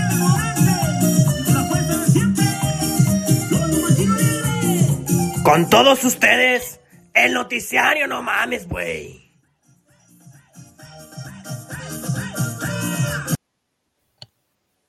Hostia, don Alejandro Valverde, que gana la quebranta huesos, que ha tenido cobertura en Teledeporte, batiendo el récord de la prueba, atacando desde lejísimos y metiendo minutadas a sus perseguidores. Muy bien, he metido esto así, ¿no? He liado. Bueno, eso sí. Y bueno, eh, decir como... Que, no ataco de lejos, no, no ataco de lejísimos, ¿eh? Que es, ah, bueno, no, la verdad que no, ni lo he visto, ni lo he mirado. Parece ser que se fue bajando, el último puerto de, con el chico con el que iba, que no le dio seguido y... Ah, a ver, es que no creo ni que atacara. Bueno, y hay una, una anécdota, bueno, anécdota. Si a Valverde ya le tenían envidia como profesional, ahora que los dejan ridículo en sus carreras, pues imaginaos. Es que ha habido un montón de cicloturistas globeros que han salido, que han salido a competir una marcha y no saben perder encima. Y, y las redes sociales se han llenado de mensajes eh, reprendiéndole a Valverde que venga a estas carreras a abusar según ellos, ¿no? Y algunos mensajes dicen, se ganan las carreras, pero nunca se gana una no carrera. Si no entienden de retirada, si no entiende de retirada, que no se hubiera retirado y no se ponga a competir con aficionados. Esto es como jugar un partido de fútbol con tus hijos y machacarles 12-0. Si digo lo que pienso, me meten preso. Pues es normal, ¿eh? pues no vaya a competir. pues una marcha. A ver si es verdad y le meten preso. Yo esto cuando, cuando me enteré de que estaba habiendo protestas, que os lo comenté en el club, dije, hostia, yo no me vi venir la de los globeros estos llorando porque Valverde... O sea, el, ser humano es que es la hostia, tío. Es que te, te sorprende con comportamientos que no, no sé. La quebrantahuesos en marcha cicloturista, ¿no? ¿O es competitiva? No, es, lo que hablamos el otro día, es, cicloturista, pero, y que da igual, que si ellos mismos han sido los que han convertido la quebrantahuesos en, en lo que es hoy en día de hoy. Sí, sí, ¿no? Y con otro. No, pero habla tranqui. Ah, que estaba en, en Teledeporte, estaban emitiéndola en directo y estaba comentando la Veloki, ¿era? Creo. Sí. Pues, y si aparte siempre, ganan Expros, joder. Sí, sí. Últimamente. Nada, que yo estoy un poco entre dos aguas. O sea, por una parte entiendo a la gente que se queja, porque es en el sentido de que no que venga a ganar y a reventarle cronos, sino en el sentido de que ¿para qué vienes a competir? Si vienes es a pasártelo bien, ¿para qué vas a competir? Si no, no es tu sitio.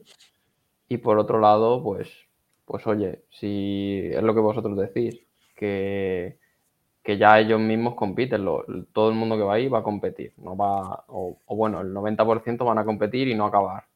Entonces, pues si se apunta uno que es mejor que tú, pues también por esa parte. Pero es que yo creo que no, ni no compitió, no sé, el tío iría ahí. Es que si va más lento, igual. Es que hay gente de estas subnormales que, que van a las carreras a intentar ganar, incluso se van a las carreras donde no hay nivel para ganar ellos. Y luego cuando, cuando van a una carrera, que lo digo porque pasa en el trail, vas a una carrera de trail de no tanto nivel, haces podio y ya te gusta hacerte la foto en el podio, tal cual. Entonces, si viene alguien profesional, te, te jode que te gane. Joder, pues si no eres profesional es porque, yo sé, siempre va a haber alguien mejor que tú en la vida tú. Pero es que yo entendería esto si, si, si hubiese una remuneración importante económica o fuese una clasificatoria para no sé qué, pero coño, si es una carrera o una cicloturista y va un tío que es mejor que tú y gana, da igual que sea Alejandro Valverde que Perico los palotes, tío, pues mira, pues ya está, vete a tomar por culo. Sí. Ah, es que es como si yo este año en la maratón de Valencia a los 20.000 que queden por delante de mí le digo, hey, hijos de puta, no corráis. Pues oye, que corre tú más, ¿quieres que te diga? ¿Estamos seguros de que Valverde ha ido más rápido de lo que ha ido entrenando con su grupeta? Es que por eso, es que yo no, creo que seguro que no. La, media que le salió fue no, fue, no llegó a 40. Eh, que a ver, es una, es una clásica dura, o sea, es una cicloturista dura, pero no una extrema tampoco, porque no sé si son, creo que no llega a 4.000 de desnivel. Bueno, el Mari Blanc es duro y los otros son puertos largos. Pero vamos, que Valverde esta etapa, o sea, está, este recorrido te lo hacen más de 40 por hora seguro, si quiere. Menos de 5 horas, vamos. Creo que hizo 5 horas y 10 minutos o una cosa así. Seguimos. No, creo ni que fuera a, tope, me refiero. Bueno, seguimos ahí si el gallego nos da. El padre del año. Alberto Contador Velasco se ha tirado en plancha en una romería en China para promocionar la vuelta a España. Ha pegado una hostia importante. ¿eh? Aquí lo tenemos la foto. Esto, los de la quebrantahuesos querían, querían, que hicieran, querían que hiciera esto, claro, que llegara con ellos todos juntitos y en meta hacer el show. Pon, el vídeo, que es corto, creo. Es que qué pedazo de torpe, tío. O sea, es el que se cae al final. Tiene tiempo de esquivarlo, pero fácilmente. Hacen el afilador 2 se cae un tío por ahí y luego Alberto se lo come, me parece, ¿no? Sí, sí, sí. Pumba. Hace la de la Filipe, de tirarse. Que, que, iba como de blanco y luego, a ver, la verdad es que la avería que tiene en el ojo, bueno.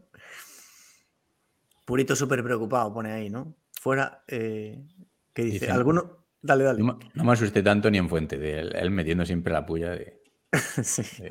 que se hable de los. Eh. Los dos ahí con, con su ego. Bueno, pues eso Alberto se ha pegado. ¿Qué hacía, ¿qué hacía, qué hacía en China este tío? Otra Vosotros criticáis mucho a Contador, pero a mí Purito me, me cae incluso peor que Contador. Sí, Purito, sí, puede, ser, sí, puede ser. Pero, ¿qué hacía este hombre en China otra vez a, a miles de kilómetros de su vender, familia? Vender Aurums. Por la, por la foto o, o, comprarlas. Disfrutar de su baja de paternidad. Por la foto parecía que, estuviera, que viniese de comerse un, corazón de vaca o algo así. oh, Kiko, Kiko, SO no me ha gustado. Kiko, cállese, por favor.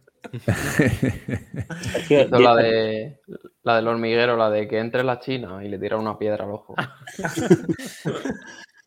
Sergio, te, te, cae mal purito y eso que no ves la tele pública. Ya, pues imagínate. Ya, pues si lo ves en la vuelta, comentar. ¿Quién llegó con la. ¿Quién era el ciclista que llegó con la nariz reventada? ¿Warren? Eh, el base que el otro día. Ah, base. Iba de amarillo, creo. Sí, sí. iba con el mayo de amarillo. Es que ese comentario que iba a hacer se hizo. Sí, sí, por eso digo. Por eso. Sí. Vale. Eh, bueno, Iker. La nariz reventada de la pasta base, ¿no? Eh, era. No se puede hacer. En fin. Iker, que nos ha enviado una noticia. El organizador del Tour de Suiza se asocia con, Flanders Classic, que son esta gente que organiza carreras en, Bélgica. Los, son los que organizan los, las buenas de Bélgica y el Tour de Flandes, obviamente. Ese, país secuestrado por el ciclismo, ¿eh? Tú vives en Bélgica, hostia, Kiko, me cago en la puta. Sergio, Sergio, dale, dale. Nada, da igual. Dale, dale, dale. Gallego, sí. Gallego habla. Di, di, di, di. Que, que, que estás todo... eh, ese país secuestrado por el ciclismo que tú vives en un pueblecito de mierda y cada fin de semana te cortan las carreteras para que cuatro capullos hagan en bicicleta. Solo quería decir eso. Sigue hablando, Kiko. Seguimos. Todo el año. Bueno, igual esto significa que, que, el, que el Tour de Suiza lo dan por alguna cadena que no sea. No sé si esto afecta es que no. Sí, o quizás otras carreras también que organizarán en Suiza, no lo sé. Romandía, ¿no? Es otra de las que supongo. Mm. Seguimos. Mm. A DSM, que le ha, entrado otro patrocinador principal, Firmeshing o Firmeshing, eh, un proveedor de fragancias, aromas y sabores, que se parece que se ha fusionado con la empresa de DSM. No es que y bueno, eh, han hecho un mayor feo de cojones y, y estrenan mayor a partir del 30 de junio. Aquí está Bardet. La verdad que, era mejor antes, ¿no? ¿DSM a qué se dedica la empresa? No sé, Firmechin es fragancias, proveedores de. Pero lo de Firmechin, o sea, ¿por qué? es como lo leerá. Ah, firme. firme. Pero es como lo leerá Ares, hay que acostumbrarse ya. Claro. Kiko, cuéntanos algo, por Dios. No, DSM no sé si era algo de software, no lo sé. Me, quiere sonar. Podemos buscarlo. No, no, no, no, no. ¿Para qué dije nada? ¿Para qué dije nada? es que estoy con la cara. Como, has dicho lo que se asocia, digo, a lo mejor tiene que ser algo relacionado, pero si es de software, no, no veo mucha relación entre eso y, fragancias. Claro, es que la noticia dice que se asocian mm, a nivel empresarial. ¿no? Ah, y más cuando la eh, gente de, software no creo que se duche mucho. Claro, por eso se apunta. la guarro. durísimo, durísimo comentario, ¿eh? No quiere señalar a nadie presente. Ofendiendo al 50% del podcast. bueno, seguimos. A ver, yo me metí, yo, me, yo no quiero decir nada, pero me metí en la página de, la, de DSM como marca y sale un niño negro comiéndose una mazorca de maíz. Entonces no entiendo a qué se dedican. Deja muy claro, sí. A lo mejor son como Monsanto o algo. Aprovechemos a seguir ahora que Kiko está viendo el móvil. Sigue, sigue. Bora. Bora presenta la equipación de, para el Tour de Francia. Con, han metido nombrecitos en el maillot. Es una idea súper original que nunca, nunca antes se ha hecho un maillot con nombres. No. Está chulo. pero siendo un equipo alemán, ¿habéis comprobado que los nombres sean realmente de los corredores? No, creo que son polacos. Y por la parte de atrás hay como un poquito de humo. Con este maillot han, completado el cambio a ser el caja rural, ¿no? Porque es que se parece un montón. Está guapo. A mí me gusta más el que estaba antes, ¿no? El tono de verde ese está ahí. Bueno, es que hace, es que no es tono de verde, es que como está la letra en blanco también. Tampoco es muy diferente, ¿no? No sé. Cuidado que el verde está de moda. Sí. Hostia, chaval. Izquierda Unida va a ganar. En Alemania también, sí. Pero, este verde es más similar al de Más Madrid que, que al de otros partidos. No, pues yo lo decía, yo lo decía por Aston Martin, no sé qué habéis ah, pensado. vale, también.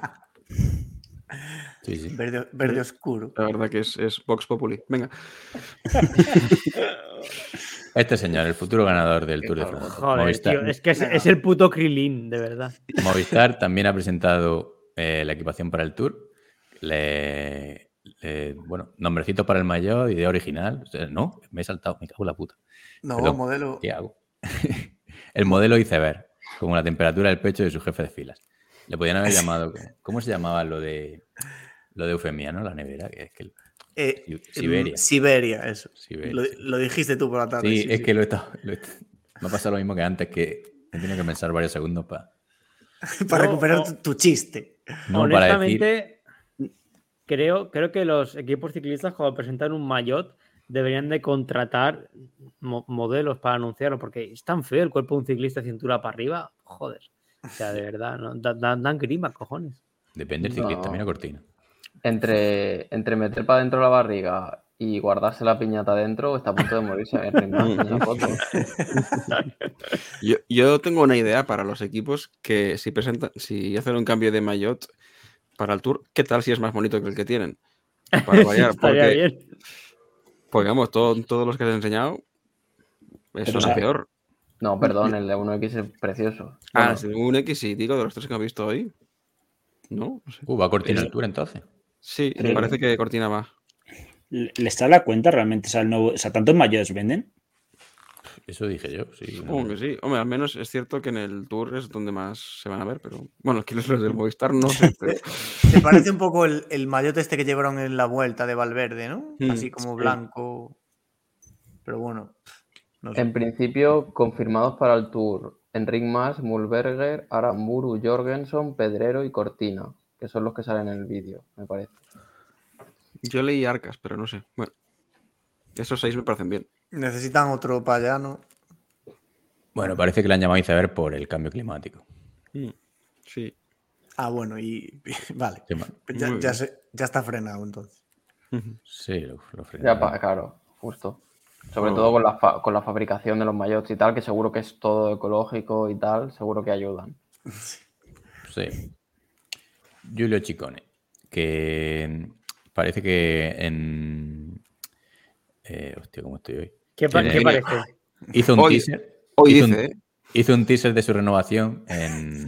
Es que no me acuerdo de la carrera ahora, del Dauphiné, ¿no? Y, y Trek lo ha anunciado. O sea, Chicone renueva hasta 2023. Es que en la celebración que, de la etapa que ganó. No creo. 2027. 2027, que he dicho. 2023. Perdón. Es esa hora en que Pantich ya le, abandonan las neuronas. Ya. Y este Hace un tío, 2, un 0. O sea, aprovechó la victoria de Dauphiné para tal, ¿no? Para anunciarlo, sí. ¿Quién cojones se cree que es? ¿Griezmann o algo? ¿Que hizo un documental o algo? ¿Quién cojones? Se cree importante, ¿no? No sé. Yo estaba este... buscando. ¿Este en, qué mesa, en, qué mesa, come? Sí.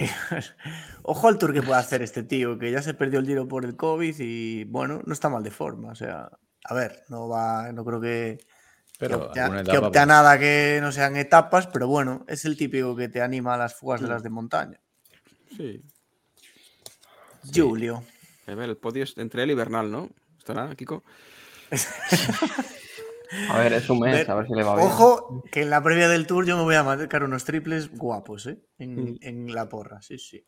Sí, porque Mater no llegas. no, la verdad es que no. Eh, como anécdota de esta noticia, cuando la estuve redactando, estuve buscando ¿cómo? lo del significado de teaser. O sea, o sea buscando una palabra para decir. La baronesa. Como, como un adelanto, un adelanto, algo así quería poner yo. Sí, lo que viene siendo tra ¿no? trailer, ¿no? Lo que... Exclusivo. No, pero una cosa no, es el de Reverín. El tráiler una, es una cosa y el teaser es otra. Sí, el teaser es como más corto y es anterior al principio, ¿no? Bueno, es como que adelanta algo más concreto. Pero bueno, creo, creo que. Bueno. Hablando de, de Rebelín, eh, hoy, hoy salió el, Hoy, estos días, salió que el conductor por fin se entregó, parece ser. O sea, el conductor del trailer que luego atropelló. Ah, sí. Que estaba como, no, o sea, no, como que no se sabía aún quién era, ¿no? Y al final. Se reveló el. Se, reveló el conductor. Pues anda que después de un año. Ya, sí. Ya para eso. Tiene que estar jodido mentalmente, supongo, porque si no, no me Tendrá con cargo de conciencia o algo así, sí. Bueno. Sigue, sigue, eh, perdón. Hablando de Italia. Ah, no. Francés de le dice a Arnaud Mar que no va a seguir en el equipo y parece que a inicio de temporada le habían prometido que iba a, hacer el tour con un solo gregario y que él estaba enfocando su temporada hacia eso. O sea que parece que no. es que yo creo que igual, el, igual era cierto eso, pero con el rollo de que Pinot luego anunció que se retiraba, pues como que le dan su sitio, porque claro, Pinot el año que se retire, que no vaya al tour, pues es. Pero bueno. A ver, que si quieren lo meten. O sea, sí, eso no se excusa porque tendrán por el otro lado al Gadú diciendo que no quiere ya mm, rodadores, porque quiere. Pues que, Pero Godú, ¿para qué quiere siete tíos? O sea, no me jodas. No molestan de Mar y, y Sinkeldam. No, bueno, Sinkeldam ya no está, pero uno de estos. que te puede ayudar en llano también. O sea, que no... Un francés de estos sobrevalorándose. Bueno, a ver, también supongo que es que se va a final de, temporada, con lo cual. Sí. Entre una cosa y otra. Bueno, el escándalo del Estelvio, que por si no lo sabéis, pues la, en el Giro Next Gen este, que pues estos chavales que apuntan manera eh, serán los futuros Carlos Verano, defensores del ciclismo y de los ciclistas. Estamos salvados con ciclistas decidiendo los recorridos. Estos chavales, o sea, ridículos, se agarran a una moto para subir el Estelvio, se agarran a un coche. Eh, es que van, lo hacen 24 ciclistas que son expulsados de la carrera. Mira eso. Es, ridículo. Las imágenes son la hostia. ¿eh? Si no, las viste. Esto es el futuro del ciclismo. Esto tiene que haber pasado toda la vida. Sí, sí, pero... pero es un canteo. Pues eres, un, canteo porque se ve, pero vamos, seguro que cuando, cuando Cavendish llegaba salvando los muebles por un minuto fuera de control, pues vete a saber las, sí, las cosas que hacía. El mismo de Mar que acabamos de hablar ahora, se sospecha que en la París, en la San Remo que gana, hace una de estas. Sí, el, sector este que se ve de Strava, ¿no? Sí. Y en, la, y en la Paris Tours que no ganó nunca también lo hizo. en la Paris Tours fue con sus piernas. Pero no, no, a ver. Una cosa es que se haga, se haga siempre y otra cosa es que igual hoy en día sabiendo que te están grabando bastante más que antaño, pues que tengas que subirlo por, pues como marca el reglamento. Es que, claro, eh, tampoco podemos justificar que siempre se hacen las cosas con, cosas tan, tan antirreglamentarias, no sé. No, pero coño, una cosa es la picaresca de, ay, tengo una avería o hay coche médico y me agarro un segundito, o el tema del bidón que hacen todos, pero es que estos cabrones van a cuerpo de rey, o sea, van coges al coche que... yo no sé cuántos kilómetros, o sea. Sí, sí, hombre, es que le falta este una cuerda. apoyado ahí, le falta que le pongan el cubata. sí, sí, sí. Pero además sin necesidad ninguna, o sea, si el coche va lento también, es que para qué te agarras. O sea, no haces esfuerzo, vale, pero si es que tampoco peligra tú el fuera de control ni nada, o sea, no sé en, el momento, que lo hacen tres, el resto dice, no, si, si aquí se va así, habiendo coches y motos de sobra. Lo típico de si tu amigo se tira por la ventana, tú también te tiras. Pues, claro. Pues, pero, eso, pero eso genera placer, lo que hicieron, lo de remolcarse. Tirarse por la ventana no, entonces, claro. Sí, sí, lo que haya debajo. ¿Eres inglés? Sí, sí, sí. Hay una noticia sobre eso. Y, depende de lo que haya debajo. Pues ha quitado. Ah, no, está, está. Venga, avanzamos. No adelantemos noticias. Bueno, parece que peligra el Giro Done 2023. Quedan pocos días para el inicio y no hay nada confirmado. Hay problemas económicos para producir la señal por televisión. Y, parece que es una norma, bueno, es una norma obligatoria de la UCI. Curiosa forma de fomentar el ciclismo femenino, poniendo obligaciones a veces inalcanzables para las carreras. Bueno, a ver. a ver, a ver, un momento. Esto es un poco demagógico. Yo lo vi antes y no quise. Sí, sí, por eso lo digo. pero se hace precisamente para promover que las organizaciones sean buenas. Pero si gracias a que tú pones esa norma la carrera no se hace, pues mucho favor al bueno, pero femenino. volvemos a lo del fin de pasado de Pirineos. ¿Quién cojones quería ver 100 kilómetros del Tour de Pirineos por la tele y luego ver esos bochornos de tráfico y de tal? Pues coño, da menos televisión y pon más seguridad. Yo esto lo veo pues como lo que quieren poner del sueldo mínimo a toda la World Tour eh, o no, a todas las, Continental, creo, o algo así. Pues claro, pues los equipos dirán, pues no hay equipo porque no puedo pagar esa cantidad. Pero es que hoy, hoy en día, si no hay televisión, es como si no se corriera. No existe, claro. Claro, que, ya, pero mejor que no se corra que se corra. Que se corra que no se corra. Que se corra. Eso, eso habrá que preguntarle a ellas. Pero... Siempre es mejor que se corra. Pero. Y a ellos Más de una vez si se puede. Sí, sí, sí. Pero que, que, si tú ves que no puedes cumplir como organizador lo de la tele. O como hombre. Te bajas de categoría. Usa la, mano. y no eres Cuidado con qué categorías te bajas, porque ya con juveniles es peligroso, ¿eh? siempre senior o máster, ¿eh? Tampoco hay más categorías, Kiko. Sí, sí, sí. Senior, senior, ahí no entramos ya. Cada uno. Las reglas están claras. Entonces, Kiko y Sergio, no tenéis que ir por las de vuestra altura. Y que cada no, vez a ver, Kiko, Kiko. Lo del tema de regla, mejor déjalo. Ese día no compita. A 10 a días de que empiece la, la, carrera, no me jodas, tío, que estén con esto. No, pero, o sea, si, el giro femenino no. O sea, que, que, hay un montón de romerías femeninas que tienen televisión, como no va a tener el giro femenino? Es una vergüenza. Es una vergüenza, pero por ser el giro femenino. Sí. Y es que es. Bueno, pero el giro siempre recordad que ha tenido polémicas de que si lo bajaban de World Tour a punto pro otros años Incluso creo que se ha corrido alguna ya como punto pro, no estoy seguro. porque siempre tienen follones de estos, porque son unos putos mafias los organizadores. Es que de hecho en, la, en el tuit este ponía que, la, que ahora como que se va a meter la federación por medio, ¿no? Para intentar mm, garantizar la producción de la señal o algo así. Pon el tuit otra vez. Sí que es verdad, Coloto, que suena un poco extraño porque al final, si el ciclismo femenino cada vez hay más carreras, cada vez está creciendo más y, todas se retransmiten, parece extraño que es la que se supone que es una de las más importantes del año, de repente cojan y digan que en televisión. No tiene mucho sentido, honestamente. Entonces, algo hay detrás que no, que no sabemos lo que es. Pone ahí, ¿no? Que la, pelota está en manos de la Federación. Sí. sí, máximo órgano. Sí.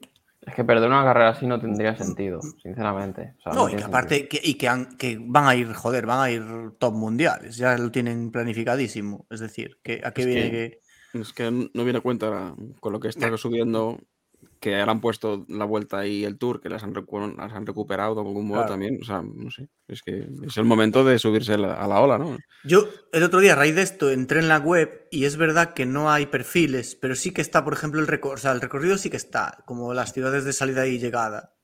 Perfiles y eso no hay, pero bueno, es que no sé. No sé. Esto es lo que estaban decidiendo porque hay, una, hay, una, mujer, creo. y hay otra. tomando nota. ¿eh? Tercera. Dos mujeres. Y como Matamoros. Bueno. veo que el nuevo mayor del Movistar ha sido muy importante, ¿no? Con, porque ahora es Titanic es trending topic. Ojo, pues igual. Titanic es. Ah, no, ya sé que, ya sé qué ha pasado. También, también lo es Sergio Rico, así que no sé a quién más. no, ya no, tío. ¿Se ha muerto? No. no. pero, pero igual está como el. Como claro, el ver. Claro. Ah, vale. Pero por lo de frío, por lo de lechuga. Pero es por otra cosa, ¿eh? Hostia. Bueno, está, está Sarasada la música que se compensa todo. No, lo, mira, esa pava, hostia, me iba a decir una barbaridad que nos iban a cerrar ocho podcasts seguidos. Lo de Sergio Rico es que al parecer ha salido del coma, reconocía a su familia y se comunicó por gestos. Ah, vale. Como Chenique. No, eh, Chenique sigue en coma todavía. Bueno, seguimos. Sácanos de esto. Pero una cosa, salió del coma en plan bien, ¿no? en plan bien. No sé a qué te refieres en plan bien. Bueno, o sea, se puede comunicar con la Ouija, no lo sé.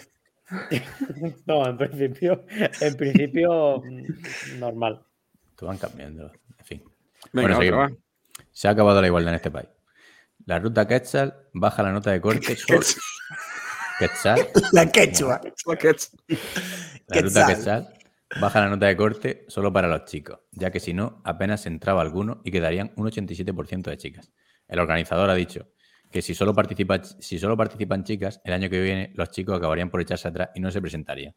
Este hombre no ha debido de salir nunca de fiesta, porque antes cuando una discoteca estaba llena de mujeres, automáticamente se llenaba de hombres y las mujeres se iban.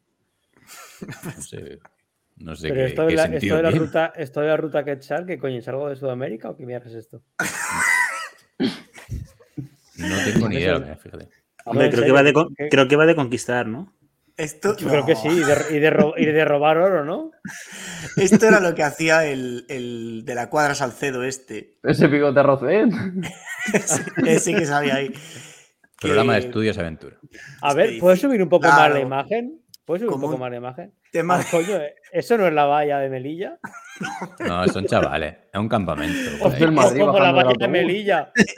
Es, un campamento, bueno, un campamento, una expedición que como que te piden ciertas capacidades intelectuales. No es ir allí a, a plantar cuatro tomates y ligar por las noches, como los campamentos de estos de...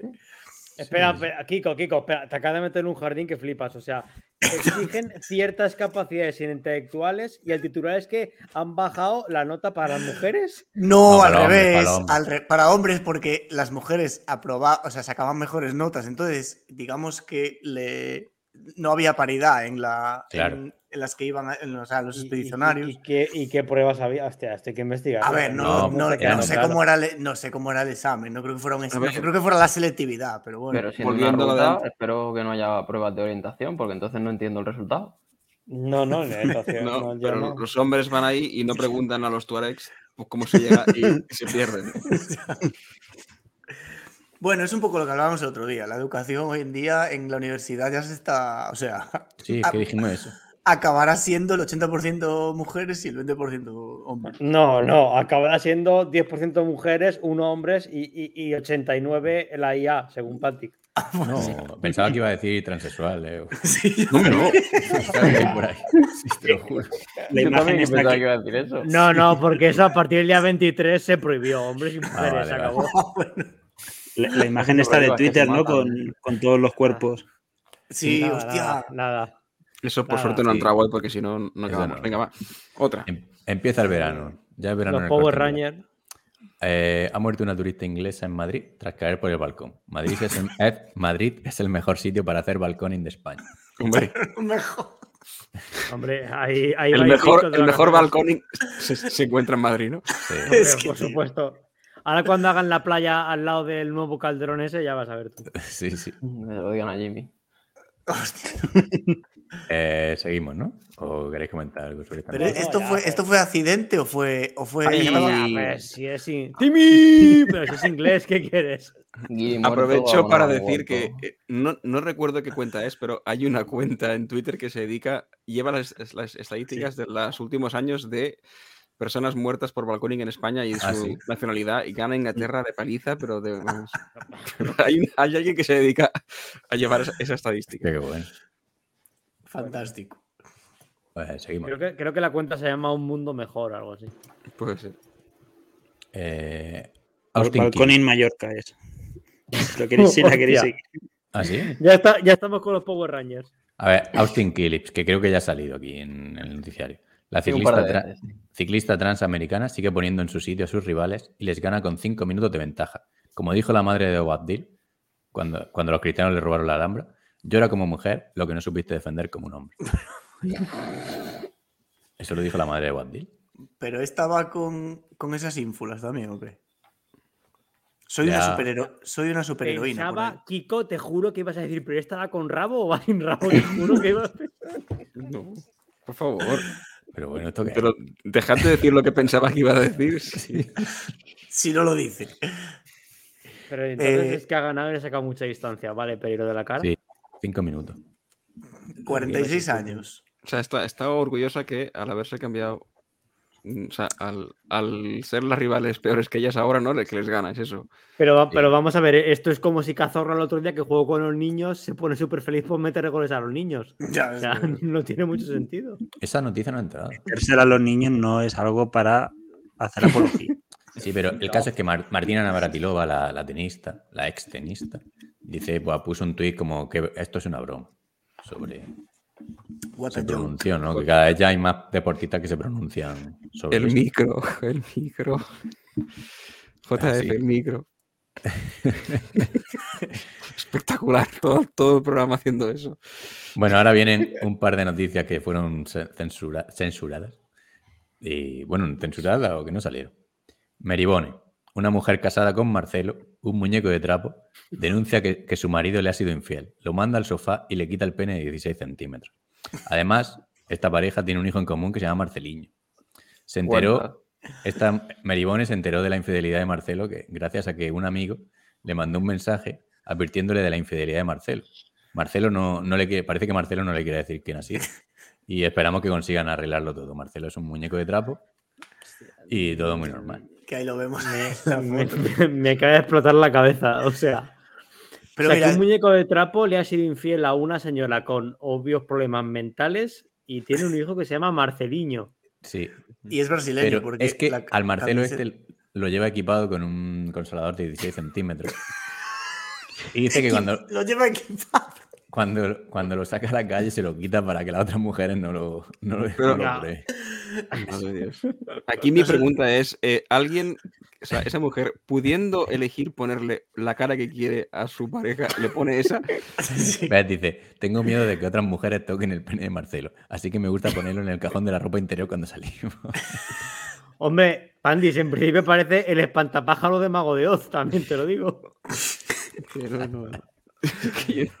Pero esos vídeos entiendo que son de su Instagram o algo de Es que igual es, que la gente no, está loca. No es, un no es un reportaje ni nada. No, no. Pero el Marcelo lleva, lleva calzoncillos, ¿no? va con la no, lleva calzoncillos. Con, la, con la foto de la señora en, en, y la señora lleva en la, en la huevada. bueno, no, en la, huevada no, en el apéndice. Se quieren.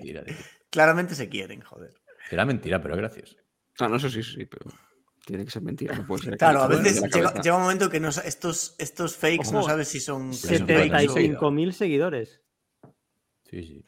Míralo, mira a Marceliño, aquí está. lo mismo es verdad.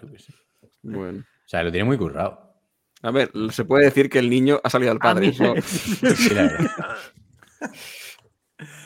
tiene sus ojos. No tienen que hacerle test de ADN. No, no. Mira, mira. Yo creo que, aparte está embarazada otra vez, ¿no? Están buscando el segundo. ¡Hombre! lo, están, buscando a todo trapo. y cerramos con, una noticia que se censuró hace una semana y que, bueno, que no dijimos que el, Barcelona había sido campeón de la Champions League femenina. Y aparte, pues, como anécdota, que en la celebración detuvieron a un hombre por eyacular, por eyacular en la espalda de una mujer. Durante la, durante la celebración en la Plaza X. Pero, sí, sí. Detener a un hombre por eyacular en la espalda de una mujer, así sin contexto, oye. En la, en la celebración. Pero que. bueno, te voy a dejar salir de ahí porque no. bueno, y ya con esto, si hay algún. ¿Algo más? Es que como que se comenta solo esto, ¿no? Es que no, hay... A mí me parece raro. Yo pensaba que hace años que se habían prohibido las corridas en Cataluña. Cierto. Ahora van a volver. No, no, ya han vuelto ya. ya sé. Bueno, pues nada, ahora sí que se ha acabado el noticiario. El menú semanal, esta semana, es que no tenemos. O sea, bueno, menú semanal, el que tengo aquí colgado, que no rima, pero es básicamente lo que les diremos. Esto no se leía. Es que, claro, esta semana solo hay campeonatos nacionales y de hecho es raro, no sabemos muy bien aún cuáles van a dar. Creo que el de Inglaterra, el de Francia, el de España. el de España la crono, la crono no, pero la ruta sí. No sé, es un poco. Yo, mi deseo es que Iker se haya cogido vacaciones esta semana y no pueda mandarnos enlaces. Pero hay, hay carreras que van a ser carrerones. El, de Francia va a ser carrerón, seguro. Que el de Bélgica. El de Bélgica no lo dan en abierto ni de coña, va a tener que ser por Sporza o algo de esto, seguro. ¿Y, Dinamarca? olvídate de ver Dinamarca, Holanda, incluso será con un enlace de estos de sabe Dios. El, España no dan la crono, como el año pasado. Mm. Me acuerdo yo de ver el, hace, el año pasado, hace dos años, el de Estonia. O sea, no sé si se daba. Pero bueno, el mejor así random fuera el de Eslovenia. he visto por Twitter que el Nacional de Japón hacían 160 kilómetros, pero eran como 4.500 de desnivel o 6.000 de desnivel. Ahora no sé, una burrada tochísima. Era un circuito todo el rato con, con muros. Todo el rato. Bueno, pues nada, cuando ya iremos anunciando si queréis, las que se dan. Claro, si queréis enterando también de las que no vayamos a poner en. Porque habrá muchas que no de Eurosport y no se puedan ver en España, pero a lo mejor. Claro. Sí, pues meteros en el, en el grupo nuestro y seguro que os enteráis. Porque la primera que, creo que es el jueves la crono francesa. Antes de eso no hay nada.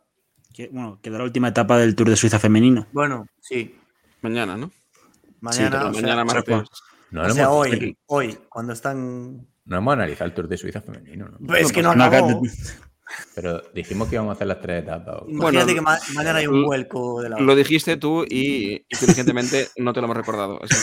Pero es que lo que veníamos haciendo siempre era. Sí, pero la semana que viene habrá poco que comentar, así que. Ya pasó.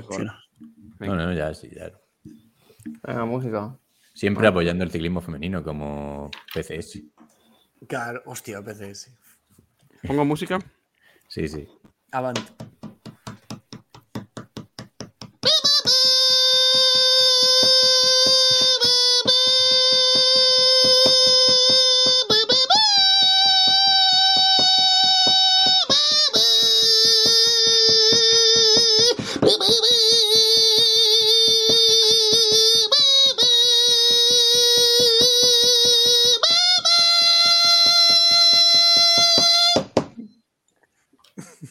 Bueno, eh, pasamos con la Bonocoloto que ha sufrido un pequeño cambio en, en el título.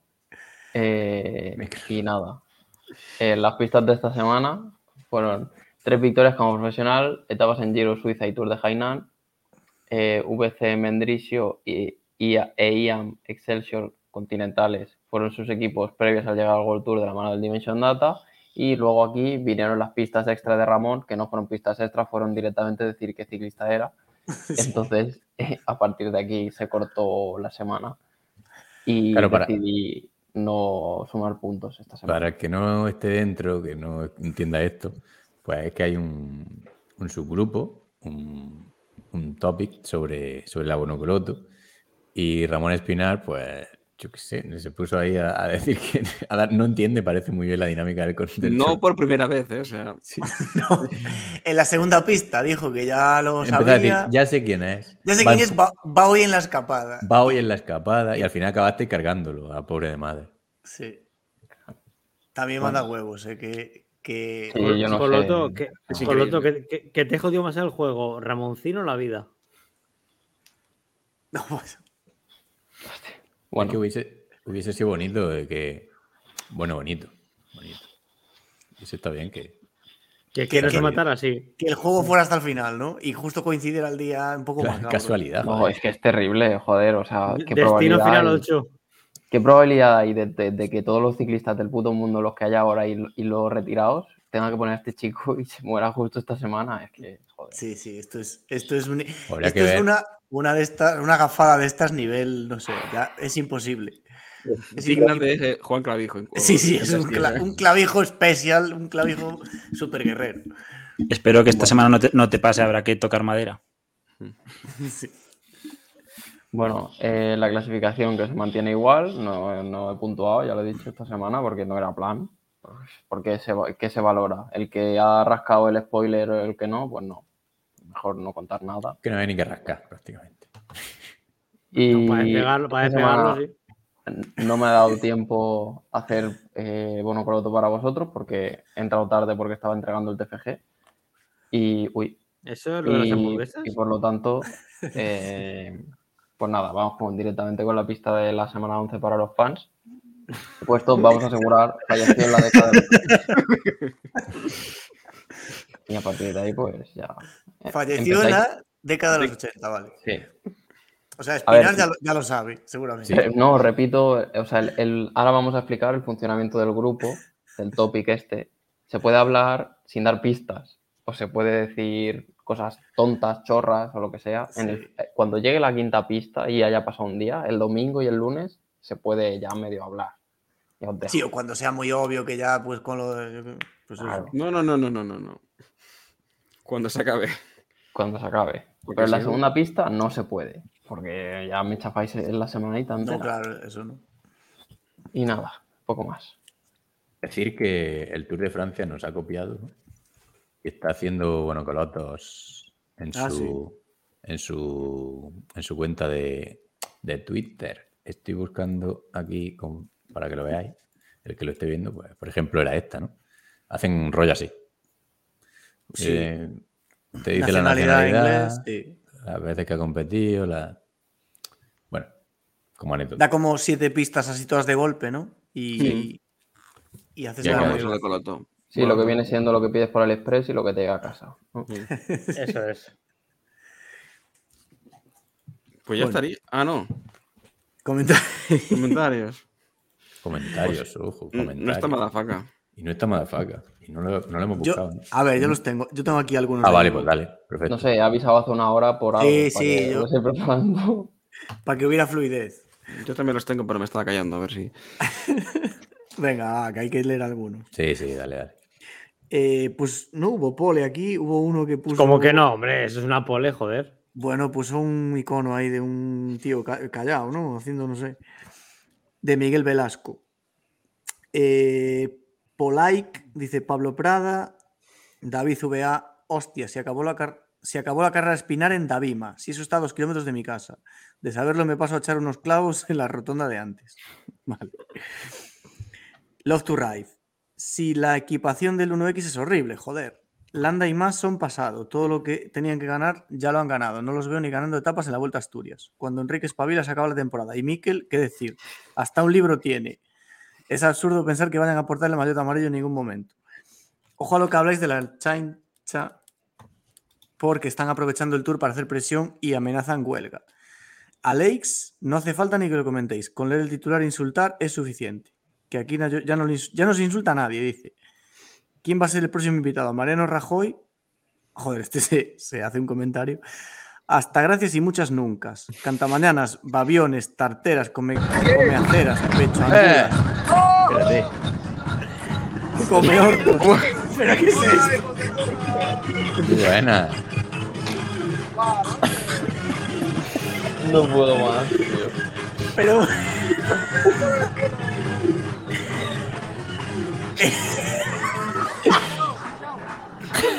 en, en el momento en el que se está leyendo los comentarios, Pues nada.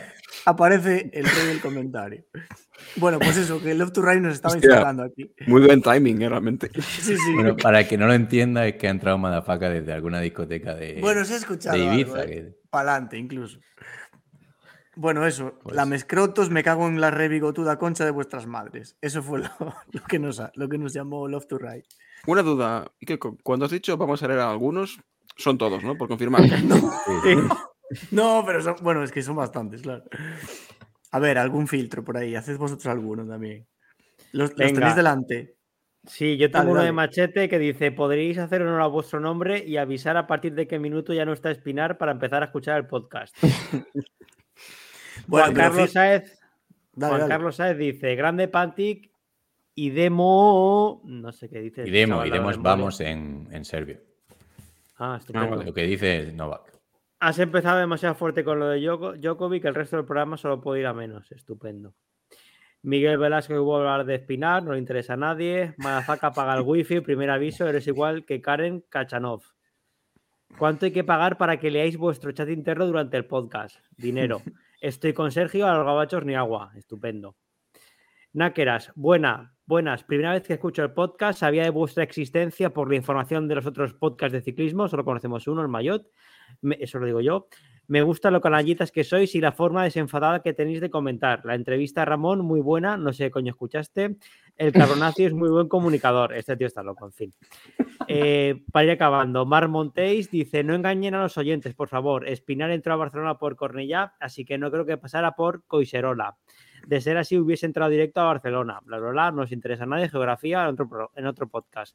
Sete Díaz dice: La otra vez critiqué mucho a Espinar, no os interesa. Bernard Vicens, muy buena entrevista. Yo, de verdad, esta semana la gente, yo no sé qué puto podcast ha escuchado. ¿Qué ha, qué han puesto redes, algo antiguo o qué? No entiendo. Y Poner López que nos dice saludos desde Cali, Colombia. No estoy viendo el, el vídeo en YouTube, pero seguro que lo Pero dice. seguro, ¿no? Si me dejáis un, un pequeño último inciso, que me, me nombraron en el, en, el, en el Mayotte porque dejé un comentario que decían que a ver si estamos a la altura. Y nada, les dije que era muy difícil con tres enanos en el podcast. Eh, algo, decir- algo, me- algo vimos, algo vimos. Nos queda. En YouTube creo que solo ha habido un comentario de David VA, vehículo autorizado, que dice la, la rabasada, que tiene tradición de carreras porque cuando no había circuitos eh, se disputaban en carretera abierta los campeonatos. Y en 1930 el Gran Premio de la Rabasada fue puntuable para el Campeonato de Europa de Montaña. Ganó el legendario Rudolf Caracciola, con un Mercedes SSKL oficial en categoría Sports Car a la postre campeón. Pues Ahora por esa carretera se hacen rallies, pero sin, sin, estar cortados. Sí, es lo que comentó Pandy, ¿no? pero de, Y decir, decir, decir, decir que, como anécdota, que hubo una cuenta de Twitter que recomendamos, que, nos recomendó a nosotros, ¿no? Lo de. Nombra dos Twitter, dos. Sí, Arturo, Arturo, no sé qué, sí. Arturo. Sí. Que alguien le ayude, por favor. No, no, no, que estoy, es que lo tenía delante. Arturo. Arturo Fortune que ha entrado al, club. A decir, no, oye, soy yo y está escuchando por ahí. De hecho, se puso el episodio número cero y dice, hostia, pues no está tan mal. Yo no quiero hacer ese ejercicio de volver atrás, la verdad. me da miedo, la verdad. Buah, los primeros pueden ser muy mortales, ¿eh? Aparte el sonido, que, era, malísimo. No, no, no os preocupéis porque ya lo, vais a escuchar cuando estemos todos en la sala de la audiencia nacional, o sea que no. ya nos van a poner los cortes, ¿no? y ahí ya te lo pondrán. Este, este en cambio es muy bueno. Ahí sí que te van, a poner, te van a poner el teaser ahí, te van a poner el teaser. Oye, ¿algún palantín? No, ya la gente está hasta la polla, ya ni palantín. Sí, Sergio, Sergio pasa uno por el grupo. Palante. Ah, bueno, cierto, cierto. Eh, no. Y tú, a la... y tú a la mañana también. Oye, decir, recordar que todo el guion porque los enlaces no los vamos a poner en ningún sitio, pero todo el guion, si los socios lo podéis ver. O sea, los que os registréis en la página y dejáis vuestro enlace, aparte de poder participar en la Bono Coloto, pues podéis ver el guion de la, de la etapa, sí. del podcast.